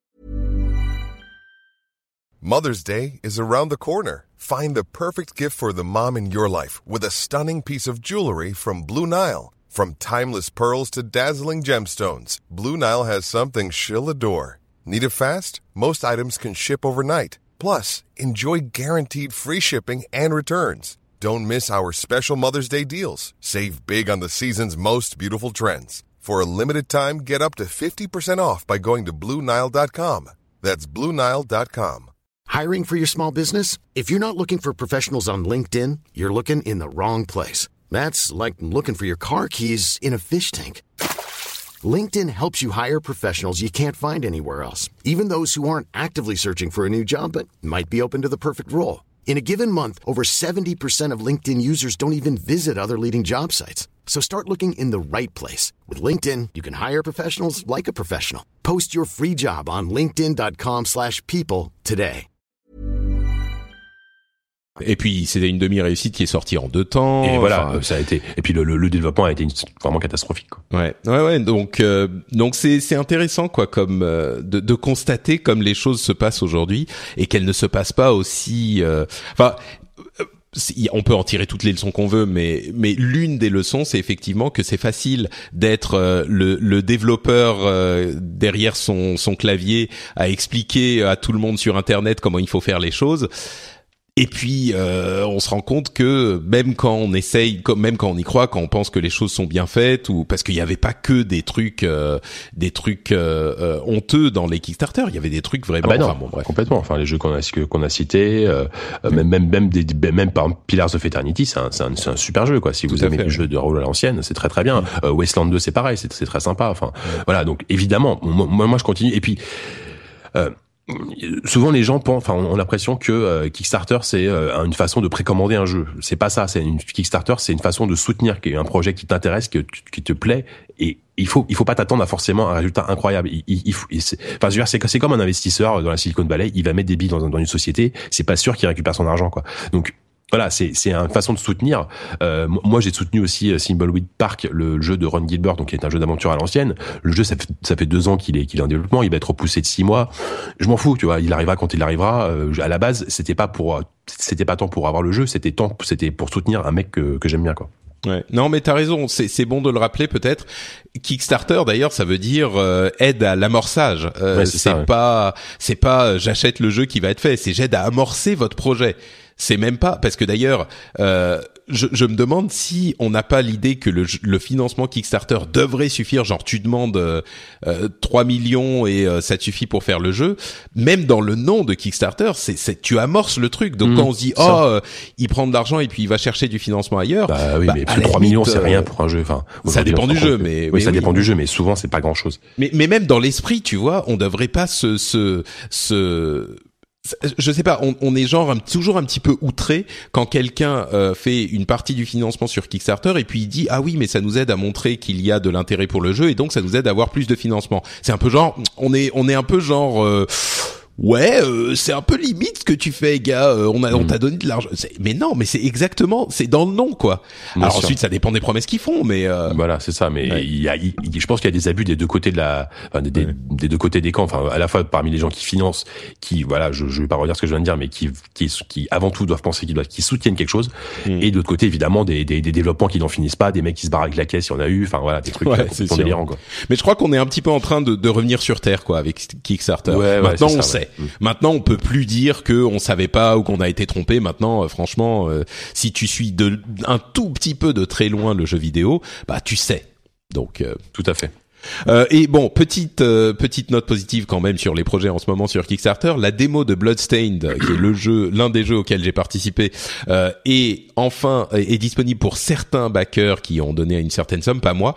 Mais les retours sont relativement positifs. Donc euh, Bloodstained, peut-être que il réussira le fameux euh, Gavania, euh, qui peut-être que lui il réussira à tenir un petit peu plus ses promesses que Mighty Number 9. Donc Oui. comme tu le disais, euh, les les gens sont à peu près unanimes pour dire qu'il est raté quoi. Euh, Oculus a euh, débloqué les DRM de son casque. Est-ce que tu as suivi cette histoire ou pas? Oui, oui, bien sûr. Bah, euh, j'en ai même fait un peu les frais à l'époque. Au, au boulot, on avait reçu les deux casques et, euh, et très très vite, on pouvait se rendre, on se rendait compte qu'on pouvait pas lancer euh, donc des jeux Vive sur l'Oculus, effectivement, parce que en fait, ce que, ce que Non, c'est le contraire là. Non, le problème, c'est oui, pardon, c'est le contraire.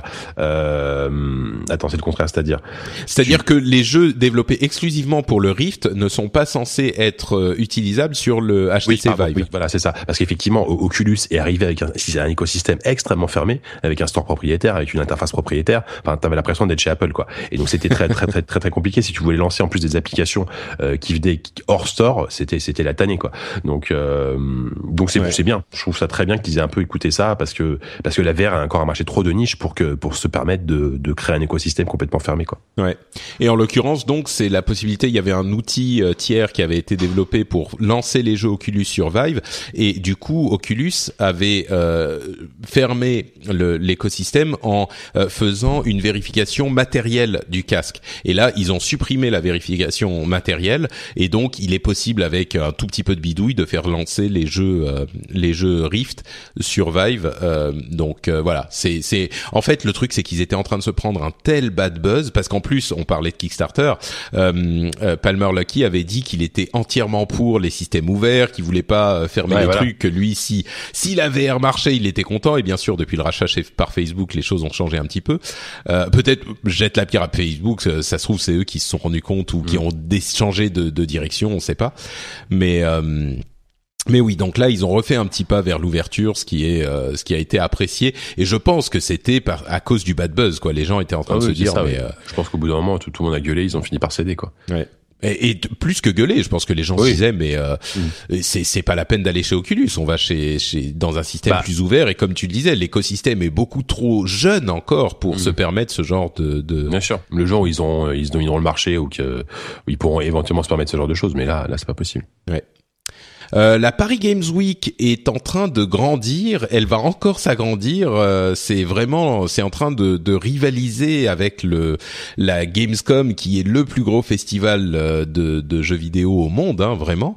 là, ils s'étendent encore. Ils ont 30% de surface en plus. c'est c'est énorme. Et ah, c'est pas mal, ouais. Ouais, pour ceux qui veulent aller à la Paris Games Week, c'est du 27 au 31 octobre euh, à Paris bien sûr et entre parenthèses, il y aura euh, Breath of the Wild, euh, Zelda Breath of the Wild, qui sera disponible à, pas à la Japan Expo, non? Ah merde, mais non, mais je crois qu'il sera à la Paris Games Week. Oui, c'est possible aussi, hein, en même temps, mais il sera à la Paris Games Week. Euh, et on ne sait pas encore si Sony fera sa conférence à la Gamescom, parce qu'ils font une conférence de, d'automne, euh, à la Gamescom ou à la Paris Games Week euh, comme l'année dernière. Bah oui, c'est, c'est, intéressant. C'est intéressant de voir si effectivement il laisse, il laisse tomber la Gamescom. Historiquement, bon, c'était la première fois l'année dernière, mais c'était quand même assez un, un événement, hein, et au profit de Paris. Bon, à voir. Ouais. Euh, J'imagine que toi tu y seras à la Paris Games Week. Oui, j'y bah, ferai un tour sans doute. Bah, enfin, ce qui est bien, c'est que pour les journalistes, c'est toujours une, une demi-journée ou une journée, je crois, presse euh, avant l'ouverture du salon. Donc ça permet de, de voir le truc dans de bonnes conditions. Et juste, je, je rajoute, j'ai vu l'info passer à la Japan Expo aussi. Il y aura Zelda, donc ça c'est cool. Il y aura aussi euh, le PSVR qui sera montré avec euh, Resident Evil 7 en VR jouable. Donc ça peut, ça peut être intéressant d'essayer. ah bah écoute, je vais prendre mon billet. Très bien. Voilà.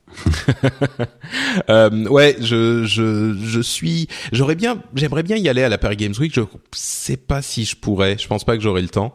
Euh, ouais, T'essaies de t'inscrire à la soirée presse, sinon je sais pas si tu. Non, bah je pourrais, je pourrais bien sûr, mais euh, enfin je pense, mais euh, mais je je sais pas si j'aurai le temps et puis je vais à, à la BlizzCon juste après, donc ah euh, c'est un petit peu beaucoup de choses à faire, mais bon. On aura on aura évidemment euh, les les infos sur tout ce qui se passe grâce à nos envoyés spéciaux. Euh, c'était l'année dernière, j'avais essayé le PSVR à la Paris Game Week, Games mhm. Week, et c'est là que j'avais été vraiment convaincu par le truc. Donc euh. ah bah c'est bien. Hmm. Euh, AMD, la Radeon RX 480, qui est la carte, la nouvelle carte graphique dont on parlait il y a quelque temps, euh, a été testée enfin dans les, les, les par les testeurs indépendants.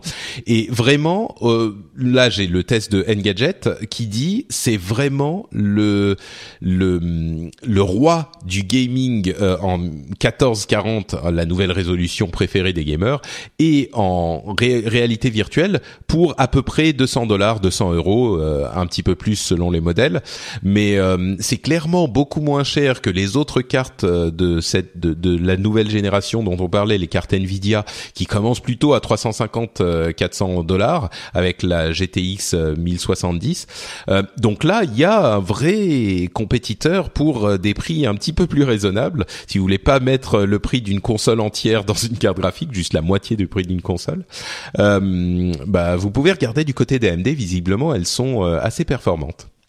Bah, c'est bien qu'ils arrivent à se positionner sur un créneau un peu milieu de gamme parce que sur le haut de gamme malheureusement ça fait des années qu'ils se font bouffer par Nvidia là enfin voilà en termes de perf la 1070 1080 ça reste largement supérieur mais bon la 1070 je crois que c'est 400 500 euros donc voilà disons que si on arrive à avoir une carte qui qui fait de la VR dans de bonnes conditions à, 250 euros c'est c'est bien Ouais.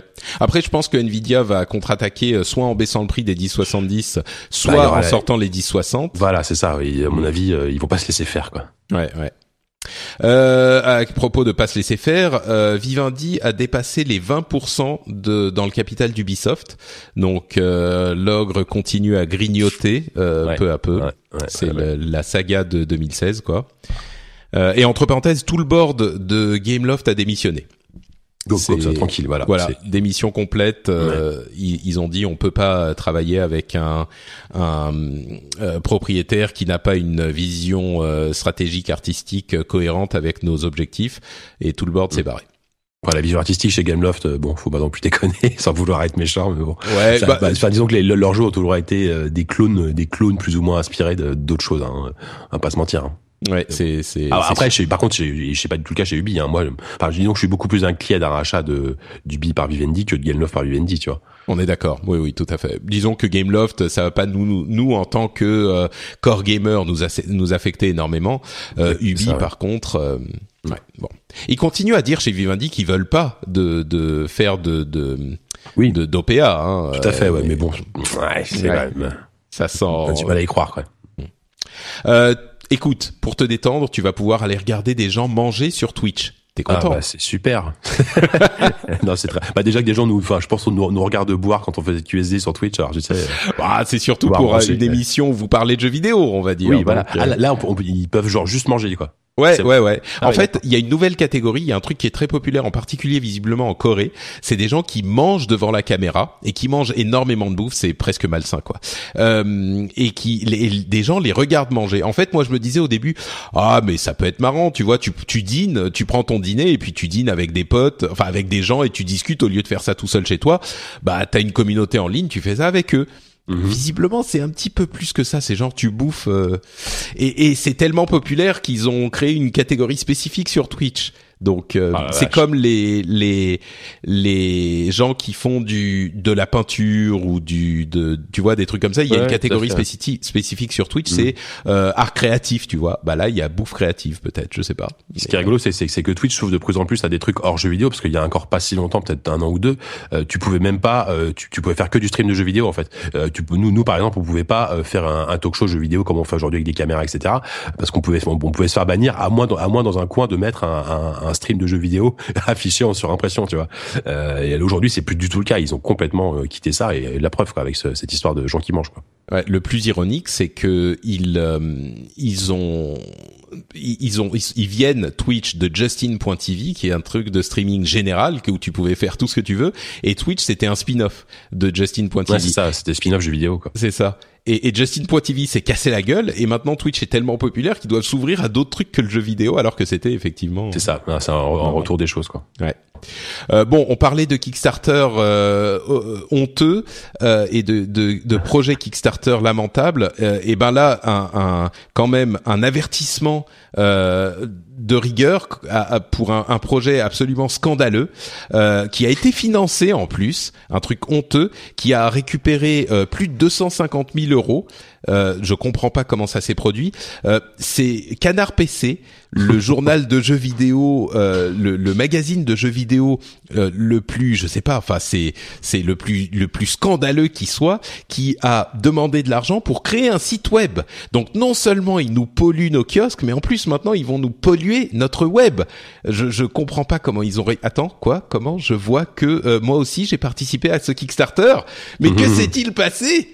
Euh, oui, bon, trêve de plaisanterie. Évidemment, en, en, tant qu'ancien RP, je pense que tu as forcément une dent pour contre Canard PC. ah ben, évidemment, une, une, euh, une dent tout en sucre. Euh, tout à fait. C'est alors oui, Canard PC, euh, magazine cool, sulfureux.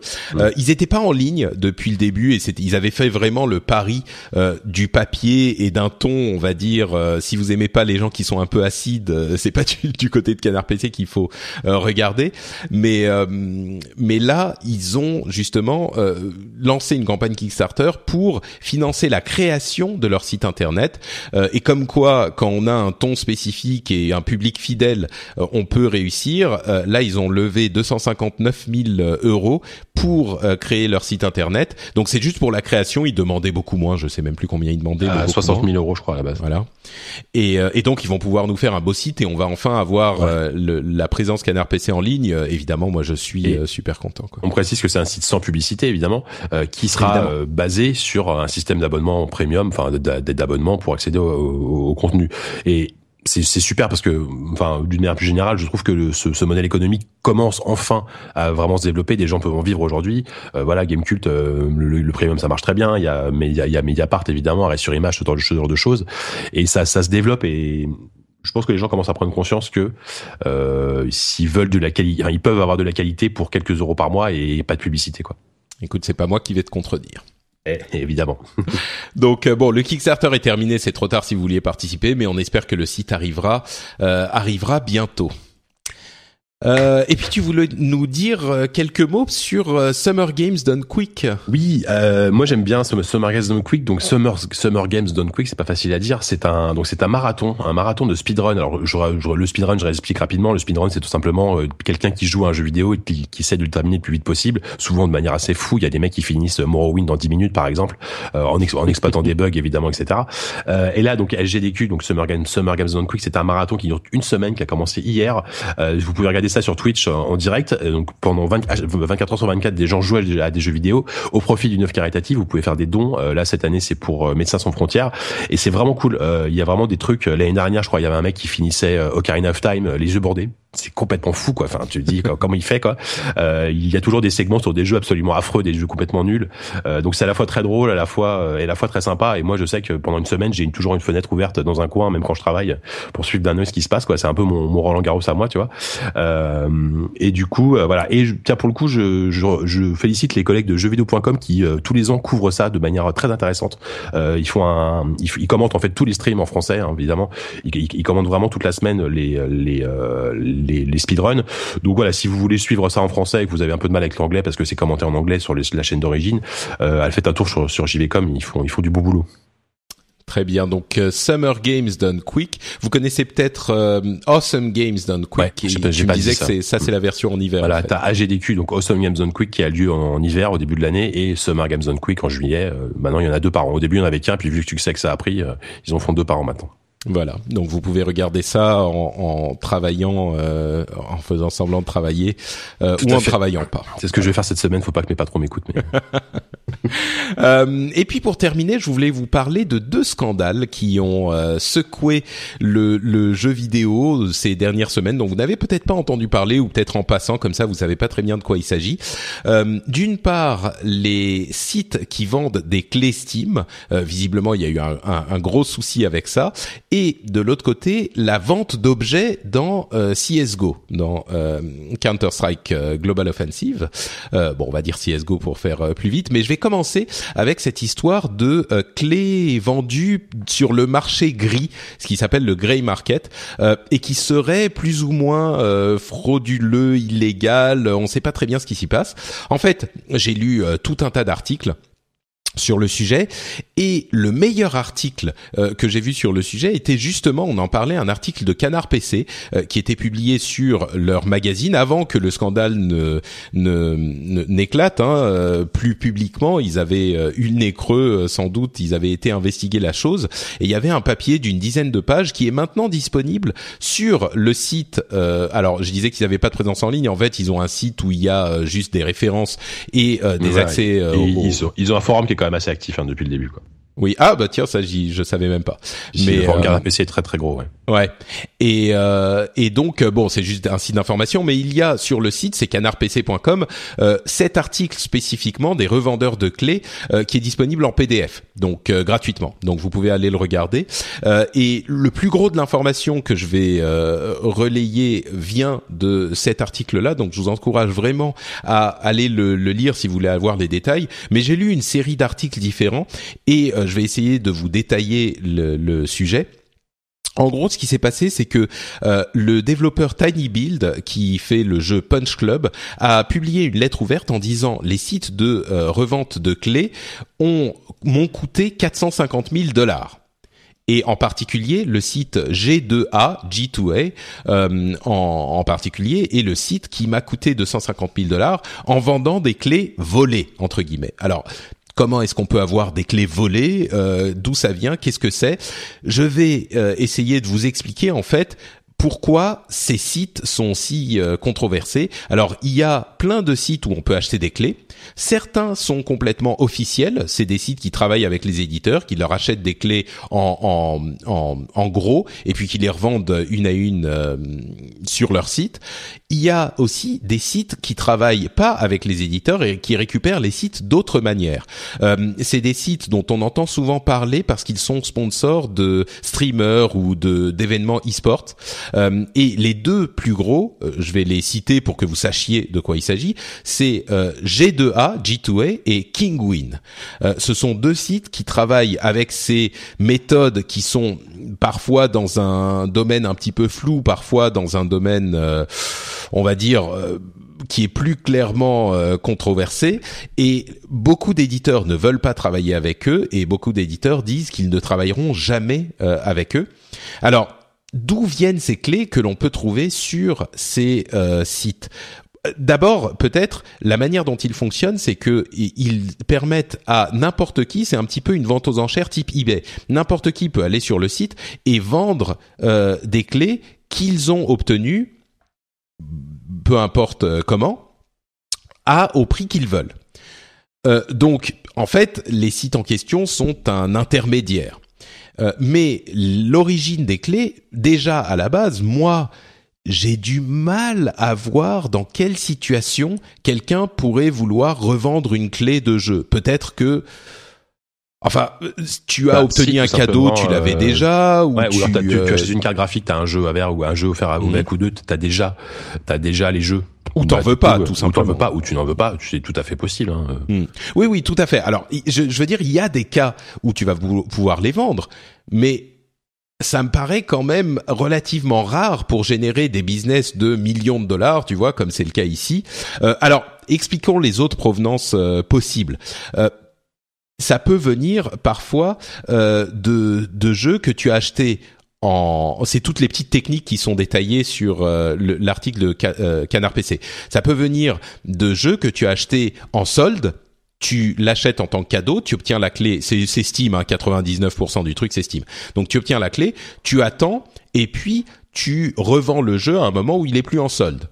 Ok, c'est pas euh, non plus ça ça me paraît à peu près euh, euh, correct comme enfin il y a rien d'illégal là-dedans. C'est même pas vraiment moralement répréhensible quoi. C'est juste que t'as été malin tu l'as acheté en solde tu joues sur le fait que c'est un bon jeu qui va pouvoir se vendre après. Ok pas de problème.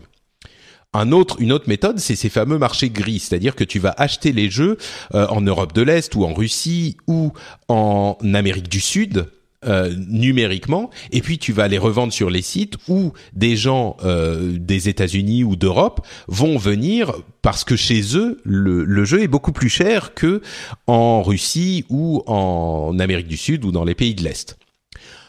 Bon, là c'est un petit peu plus discutable. On peut discuter de la raison pour laquelle il y a des prix différents sur différents marchés.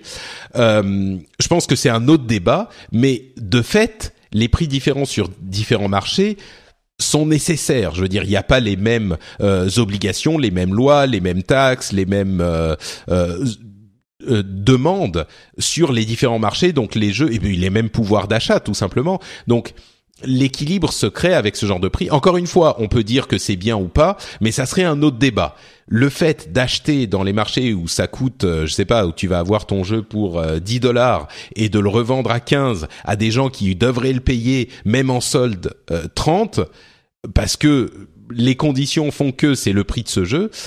Bon, c'est là encore un petit peu disons que c'est un petit peu plus flou. C'est pas clairement euh, honteux, mais c'est un petit peu plus ou illégal même, mais c'est un petit peu plus flou.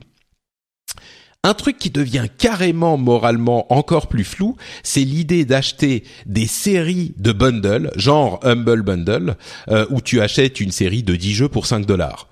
Euh, donc tu achètes 15 ou 20 ou 100 bundles, et puis tu reçois toutes les clés, et tu vas remettre les clés en vente individuellement sur les sites en question. Pourquoi est-ce que c'est euh, répréhensible? C'est parce que euh, c'est pas c'est pas illégal, je pense, mais c'est clairement ça va contre l'esprit des euh, bundles où tu te dis tu vas faire une affaire toi-même et puis tu vas avoir plein de jeux pour pas cher parce que c'est toi qui vas le vendre. Enfin, je pense que tout le monde va comprendre que l'esprit c'est ça. L'esprit c'est pas que tu vas euh, euh, clairement les jeux en question, personne n'est obligé de participer au bundle mais les gens vont perdre de l'argent généralement quand ils vont euh, participer à ce bundle, mais l'idée c'est que ça va te faire une bonne promo quoi. Donc le fait que les gens en achètent des dizaines ou des centaines, évidemment que c'est pas l'esprit du truc. Bon, je vous laisse juger hein, à chaque fois de la moralité de la chose, mais là je crois qu'on arrive dans un domaine euh, qui est qui est plus clairement limite. Et là où on est clairement dans l'illégal, c'est les cartes volées. Alors les cartes volées, euh, bon là il y a même pas de question, hein, et c'est même le cœur du problème du combat entre Tiny Build et G2A, c'est qu'il y a des gens qui euh, obtiennent des numéros de cartes volés par euh, différentes méthodes. Ils les utilisent pour acheter énormément de jeux et ils obtiennent les clés. Et puis une fois que les clés ils sont en leur possession, euh, ils vont les vendre très vite sur G2A. Et puis une fois que la, clé a été vendue, eh ben ils ont l'argent et ça devient difficile à tracer. Euh, mais entre temps, ce qui s'est passé avec le développeur indépendant chez qui une carte volée a été utilisée, c'est que la carte est déclarée comme volée, l'argent est, rendu au possesseur de la carte et débité du euh, développeur, c'est ce qui s'appelle le chargeback, euh, et donc le développeur se retrouve euh, à avoir vendu la clé, donc la clé est dans la nature, mais son son argent est retourné au possesseur de la carte qui s'était fait voler sa carte. Donc il est dans une situation où alors, il pourrait bannir la clé en question parce qu'il sait de quelle clé il s'agit. Hein. Normalement, si c'est bien fait, il sait de, quelle clé il s'agit. Mais si la clé a déjà été revendue, on a eu ce problème avec euh, euh, Ubi, je crois, il y a pas longtemps. Si la clé a déjà été vendue, c'est une situation qui est très compliquée parce que l'acheteur, il a cru peut-être de, de, bonne foi acheter une clé euh, légalement. Et est-ce que tu vas est-ce que tu vas bannir le truc et donner une super mauvaise expérience à l'acheteur et peut-être le retourner contre toi parce que le mec il sait pas quel est le problème de carte volée machin euh, site bizarre euh, il s'en fout lui il a acheté son jeu euh, et le retourner contre toi c'est peut-être on va peut-être parler des solutions possibles à terme, mais voilà le, système, donc le système des cartes volées. Et puis enfin, le truc, mais carrément honteux, qui te donne envie de, de, de taper quelqu'un, c'est les streamers et les youtubers qui vont demander des clés à des développeurs indépendants qui n'ont pas de, de, de, département presse pour gérer tout ça euh, en disant et ils vont demander une clé en disant ouais je vais vous faire une review je suis intéressé par le jeu machin et qui vont se retourner et aller les vendre euh, sur ces sites. Donc là on est clairement dans le euh, enfin là encore je suis même pas sûr que ça soit illégal mais c'est mais là c'est c'est ça me donne envie de donner des baffes quoi. Donc voilà toutes les différentes méthodes, il y en a peut-être d'autres encore, mais les différentes méthodes pour vendre des clés sur euh, ces sites-là. Alors, c'est à mon sens c'est clairement euh, au, moins limite quoi. Enfin, je sais pas. Eh, qu'est-ce que t'en penses, Jika, de, de toute cette histoire? C'est euh... bah, euh, je, je, je, il y a beaucoup de choses. Enfin, il y a, y a t'as, t'as, t'as très bien résumé déjà tous les tous, les cas possibles. Euh, c'est effectivement très compliqué. Euh, déjà, il, ce qui manque en fait, déjà, c'est aujourd'hui, c'est un cadre légal parce que c'est c'est au niveau mondial tout ça, donc euh, c'est difficilement vérifiable. Euh, il y a selon les pays, c'est plus ou moins légal, etc. Donc c'est compliqué. Évidemment, dans les cas où c'est volé, la question se pose même pas. Euh, c'est arrivé par exemple que euh, tu, achètes une, une clé, enfin un jeu sur un site obscur machin et tu reçois une photo d'une clé CD sur une boîte, tu vois. Tu te dis bon là, là, là pardon, là il y a assez peu de doutes euh, sur l'origine du truc quoi. Euh, bah, voilà, là c'est souvent du, du grey market quoi, c'est des trucs achetés ailleurs. voilà, on est complètement dans cette, espèce de, truc flou comme tu disais qui euh, où on sait pas trop si ce que tu as acheté est bien légal ou pas quoi. Euh, Moi-même, j'avoue, il y a quelques années quand, quand j'ai découvert certains trucs, j'ai acheté un ou deux jeux comme ça sur des sites sur des sites bizarres comme ça. Euh, j'ai jamais eu de problème de Steam me retire ma clé etc. Je, je crois que c'est Ubi qui a fait ça aussi. bon, peut-être que j'ai eu la chance et j'ai acheté des clés qui étaient tout à, tout à fait légales. Euh, après, l'attrait, l'attrait pour le consommateur, c'est vrai qu'on peut pas, on peut, pas, on peut difficilement vouloir au consommateur de voir que euh, ton jeu qui a 60 euros, 50 euros sur Steam, tu peux l'avoir à 30 euros ailleurs. C'est, c'est difficile de résister à la tentation, quoi. Ouais, c'est sûr. Ce qui serait bien, c'est d'avoir des, des, des, enfin une sorte de tag officiel. C'est pas comme le P2P, quoi. Je me souviens de. c'est marrant parce qu'on peut faire beaucoup de parallèles avec le P2P, euh, le, le BitTorrent et tout ça. Tu te dis, bah G2A et Kingwin, euh, enfin ils sont pas. Là, je me mets un, un coup, de, un, je me tire dans le pied quoi pour mes propres arguments, mais tu te dis ils sont pas, ils sont pas responsables de ce qui se passe sur leur site quoi. Tu vois, c'est c'est ils prof, ils, pro, ils, ils euh, fournissent une plateforme et oui, peut-être que tout ce qui se passe est illégal, mais c'est pas de leur faute. C'est un petit et c'est là que je me dis c'est un petit peu comme de Pirate Bay. C'est genre oh bah c'est pas de notre faute, euh, nous on est. Alors oui, c'est facile, c'est l'argument facile quoi. Ouais, c'est clair. Peut-être que ça me dérange encore plus avec euh, G2A et Kingwin parce que c'est clairement, tu vois, ils prennent une commission sur les ventes. C'est tout de suite un truc qui est euh, qui cherche à faire de l'argent. Mm. Tout, alors évidemment, euh, Pirate Bay ils font de l'argent, ils mettent de la pub, tout ça, je sais bien, mais c'est pas aussi euh, direct que l'idée de se prendre la commission sur la vente qui est effectuée et de, l'argent qui s'échange. Tu vois, c'est un petit peu. On va encore plus loin, j'ai l'impression là. Euh, et puis, oui, oui, carrément il, faut mentionner aussi que euh, les éditeurs, ils pourraient tout à fait arrêter ce genre de pratique. Euh, Steam, d'une part, il pourrait euh, loquer, region loquer complètement les trucs, genre dire bah, les clés qui sont vendues en Amérique du Sud, elles peuvent elles peuvent pas être activées si vous avez un compte avec une carte bleue en France. Tu vois, ça serait possible. Mais Bon, il y a deux choses. D'une part, ils ils annoncent leur nombre de joueurs, donc il se dit c'est intéressant pour eux d'avoir encore plus de joueurs qui viennent sur leur, plateforme. Et là, c'est peut-être des gens qui seraient pas venus sur la plateforme. Et puis d'autre part, c'est des gens qui mine de rien rentrent dans le cadre entre guillemets légal en jouant sur Steam. Peut-être que Gabe Newell, dans sa grande mensuétude, se dit c'est des gens qui, s'ils ne venaient pas chez nous ou s'ils ne venaient pas sur ces plateformes, peut-être qu'ils pirateraient le jeu tout simplement. Donc c'est un moyen de les amener dans euh, le, le, hmm. cadre légal et peut-être que les prochains jeux, une sorte de tolérance, euh, c'est toléré mais c'est légal mais enfin c'est pas légal mais toléré quoi. Et, et pareil pour les gros éditeurs, euh, genre, enfin je sais pas Ubi, EA, etc. Euh, ils pourraient euh, interdire ce genre de truc, enfin très facilement, par exemple. Euh, enfin bref, ils, pourraient les interdire, mais ça leur permet, ils ont des accords avec la grande distribution pour ne pas vendre sur leur propre plateforme les jeux moins chers qu'ils ne sont vendus en magasin. C'est pour ça que, enfin, à l'origine, c'est pour ça, que les jeux sont au même prix sur Steam et sur euh, Uplay et sur Origin que à la Fnac et à chez Micromania, etc. Euh, mais le truc, c'est que là, en faisant, en passant par, enfin, avec toutes ces plateformes, ça leur permet euh, de, de, de, vendre les jeux moins chers. À, ça leur permet de couvrir tous les segments du marché. Tu vois, ça leur permet discrètement de euh, vendre quand même à d'autres prix pour des gens qui peuvent pas se payer le prix euh, maximum. Donc c'est un imbroglio hyper compliqué. Euh, on peut dire oui, il pourrait interdire euh, les, les, clés. Euh, on sait une fois que la clé a été achetée avec une carte bleue volée. Ok, super. Qu'est-ce que tu fais? Tu interdis tout alors oui, on pourrait dire tu tu tu désactives les clés, tu dis désolé votre vous l'avez acheté on sait pas où, euh, euh, tant pis pour vous. Ou à la limite euh, tu je sais pas tu envoies un message. Bon, mais les gros éditeurs ils survivraient à ce genre de truc. Mais quand t'es un petit indépendant, à mon avis c'est c'est tu tu perds un client à vie si tu fais un truc comme ça. T'es Ubisoft, tu t'en fous, tu vas sortir un autre jeu dans dans dans dans deux mois et le le type qui t'a acheté le premier bah il achètera peut-être le second mettez un petit éditeur, c'est hyper dangereux, donc euh, c'est compliqué quoi. Hmm. Euh, dernier développement, le, G2A a annoncé après le super bad buzz qu'ils ont eu, annoncé ah on va travailler avec les éditeurs, on va euh, pouvoir leur fournir les détails des clés qu'on a, ils pourront nous dire quelles clés ont été volées machin.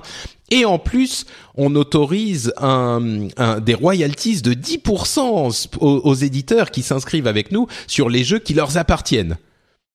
Et là, c'est un petit peu genre, mais 10%, c'est-à-dire que la clé qui a été volée, donc j'ai rien touché sur le truc, vous allez me donner 10% du prix du, du, du jeu qui va être vendu sur votre plateforme, sur le prix total que j'aurais dû toucher en plus même pas parce que le jeu est vendu moins cher.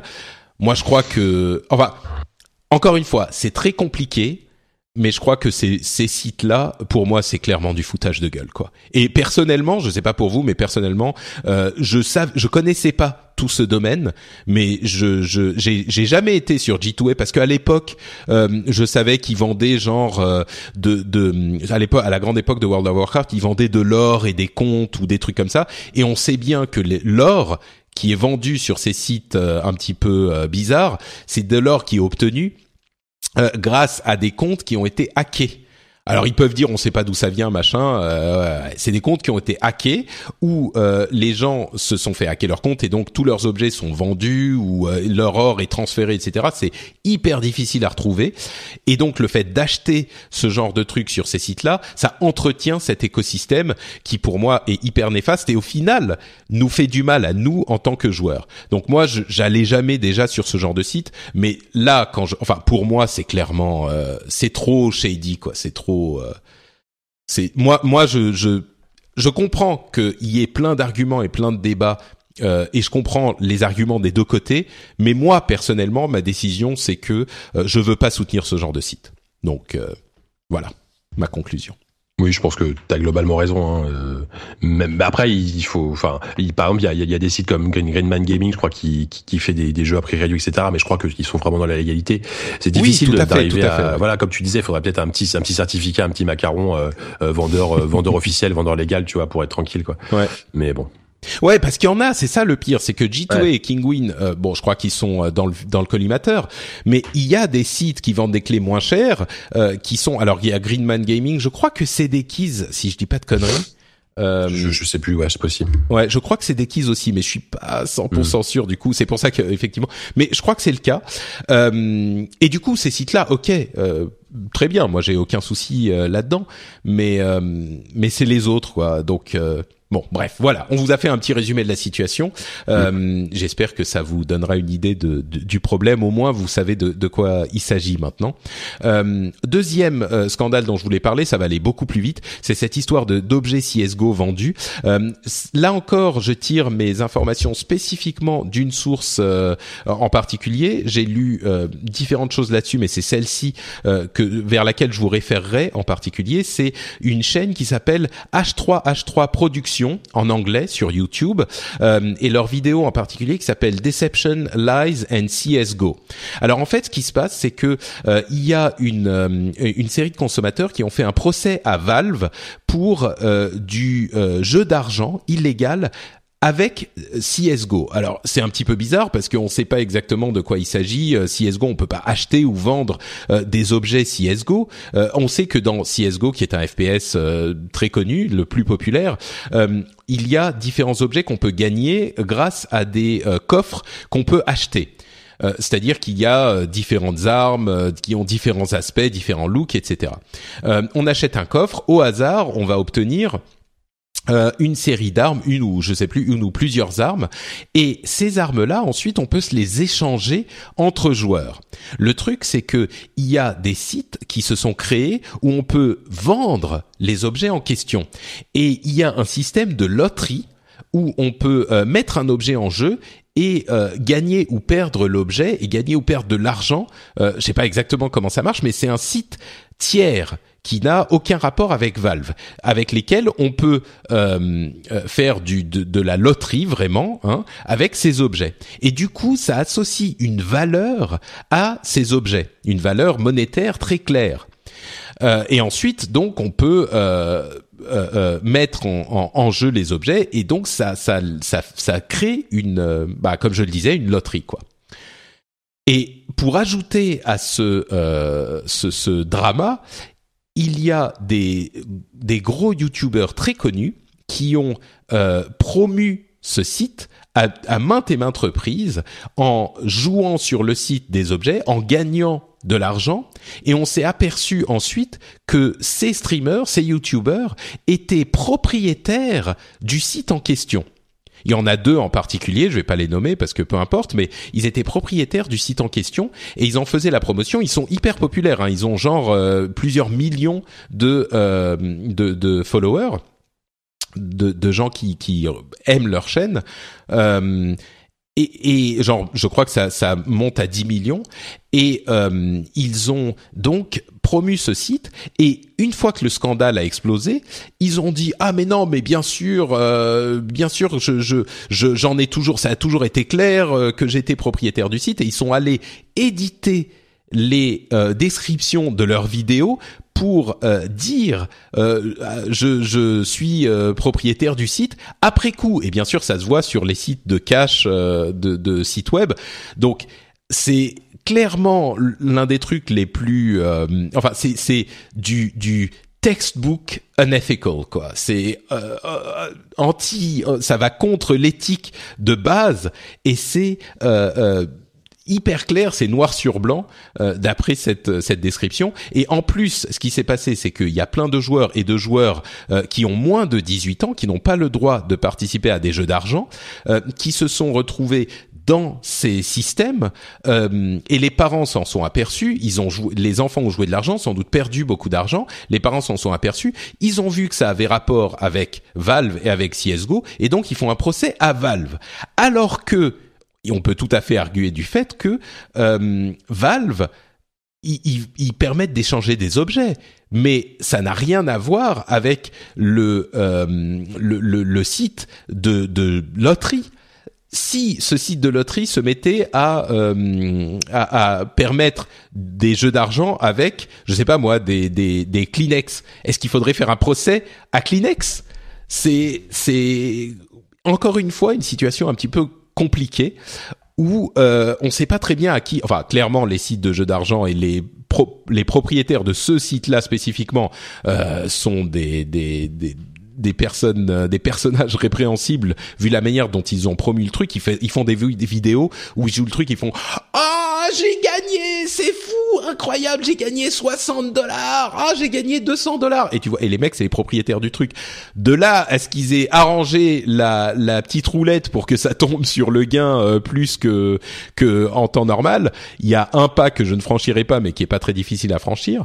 Mais en même temps, est-ce que Valve devrait continuer à autoriser l'échange d'argent, euh, pardon, l'échange d'objets entre joueurs. Est-ce que le fait de ne plus, est-ce qu'on doit interdire l'échange, qui est un truc sympa où on, on, ça crée un sentiment de communauté, parce qu'il y a des gens qui en abusent euh, Je sais pas c'est à mon sens le truc qui va se passer c'est que Valve va mettre l'intégralité de son département légal contre ces sites euh, et va les faire euh, fermer en deux mois et c'est comme ça qu'ils vont se protéger je pense mais euh, mais encore une fois cette histoire est, est, hyper compliquée et ça prouve ça me fait penser à un petit peu à la à l'auction house dans Diablo 3. Euh, évidemment, c'est les trucs que je connais donc j'y pense tout de suite mais on, on, reprochait beaucoup à Blizzard d'avoir euh, mis en place l'auction house, mais on avait la tradition d'échange d'objets dans Diablo 2 et je pense que ça aurait été compliqué de lancer Diablo 3 sans échange d'objets euh, et en même temps permettre les échanges d'objets sans avoir un cadre entre guillemets euh, légal et sûr pour permettre ces échanges d'objets, ça aurait, à mon sens, dans le monde du net d'aujourd'hui, généré ce genre de site immédiatement, immédiatement. Et donc, c'était pas possible de faire sans l'auction house officiel. Et euh, bon, maintenant on s'est on s'est aperçu que l'auction house était une super mauvaise idée, donc ils ont carrément désactivé l'échange d'objets. Mais à partir du moment où tu as l'échange d'objets dans un jeu hyper populaire, je pense que ce genre d'effet pervers est, est, est impossible à, à, à éviter, quoi. Donc euh, là encore, c'est hyper intéressant, je trouve, sur le l'écosystème du jeu vidéo. Mais euh, Bon, je sais pas si mon explication a été très claire. Si si, euh, ah bah, t'as as, bien résumé le truc. C'est on, dirait un peu les, tu sais ce que tu disais avec le mec qui dit genre j'ai gagné et tout. Les, les tu sais les, les, les jeux d'argent illégaux dans la rue là, les mecs qui te font croire que tu peux gagner avec les, les boules, avec l'argent qui ah, oui, oui, sous des bols, tu vois. C'est ça sent ça sent les arnaques à plein nez. Après, bah il va falloir comme d'habitude des, des, que quelqu'un Valve ou, ou, je sais pas qui euh, pose des, des, des, barrières à ça. Hein. Ouais, et voilà quoi. C'est c'est les abus de ce genre de choses, euh, comme peut y avoir dans le sport, euh, avec les paris illégaux, je sais pas, dans plein de choses quoi. Dès, dès qu'il y a l'argent en jeu, de toute façon. Voilà. Bah oui, mais ce qui est, ce qui est bizarre, c'est que là, à l'origine, c'est la même chose pour les clés et pour les objets. À l'origine, il y a, enfin, oui, il y a une valeur qui est associée, mais c'est, c'est le fait que ça soit numérisé permet ce genre d'utilisation entre guillemets perverse et euh, et moi, le parallèle sur lequel je reviens systématiquement, bon, c'est pas le cas pour les jeux de loterie, mais c'est cette histoire de de de, de piratage informatique euh, de, de musique et de films et tout ça, où pour une raison que je ne m'explique pas moi-même, ça me dérange moins qu'il y ait le le peut-être en fait peut-être que je sais pourquoi. Euh, là où ça me dérange pas entre guillemets où ça me dérange pas les trucs de piratage informatique sur enfin pas, informatique de piratage sur les médias genre musique euh, euh, film et tout ça c'est quand ça te permet d'avoir accès à un truc auquel tu n'aurais pas accès du tout autrement parce que c'est pas disponible sur ton marché. À partir du moment où c'est possible de le faire, là je suis contre le fait de pirater.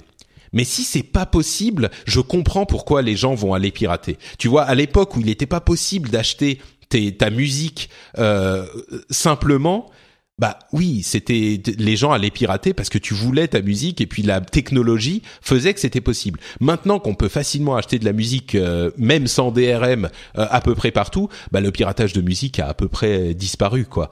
Euh, ça existe encore pour la vidéo, mais c'est souvent, peut-être pas toujours, hein, mais souvent pour des trucs qui ne sont pas disponibles sur les marchés où on, on, veut les obtenir. Donc c'est très différent de ces trucs de, de jeux vidéo parce que les jeux vidéo, non seulement tu peux les acheter et tu peux parfois les acheter moins cher euh, si tu cherches un tout petit peu, que ce soit Amazon, euh, Greenman Gaming, etc. C'est moins cher que euh, sur Valve ou pardon sur Steam ou sur Origin, etc. Mais en plus, il y a toutes ces soldes où si t'attends genre trois mois, il va y avoir une solde où tu vas sans doute pouvoir avoir ton truc pour une bouchée de pain. Donc là, je trouve que euh, voilà, je crois que j'ai déconstruit pourquoi ces sites-là me paraissent euh, vraiment euh, beaucoup plus répréhensibles. Donc bref, voilà, c'est des, des, des, des histoires compliquées et des commentaires intéressants.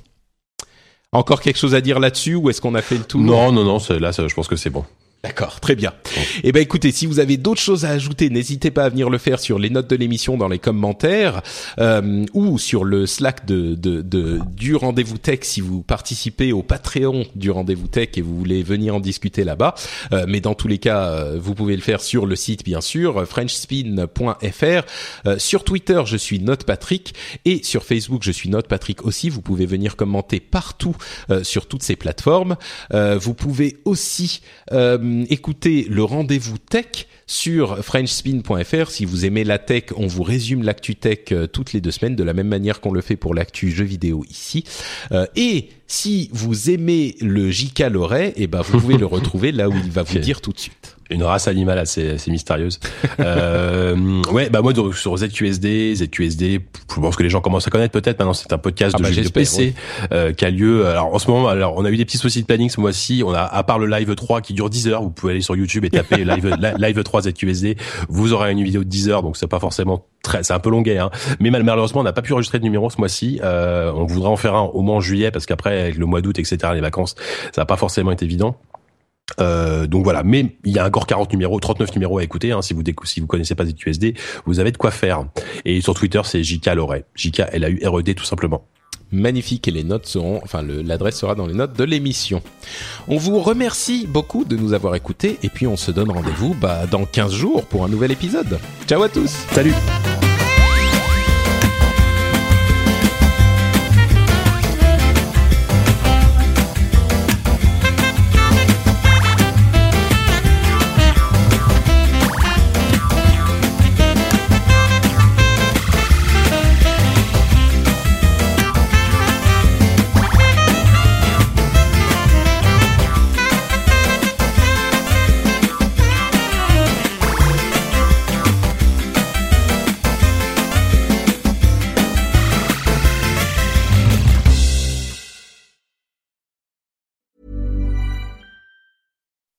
When you make decisions for your company, you look for the no-brainers. If you have a lot of mailing to do, stamps.com is the ultimate no-brainer. Use the stamps.com mobile app to mail everything you need to keep your business running with up to 89% off USPS and UPS. Make the same no-brainer decision as over 1 million other businesses with stamps.com. Use code PROGRAM for a special offer. That's stamps.com, code PROGRAM.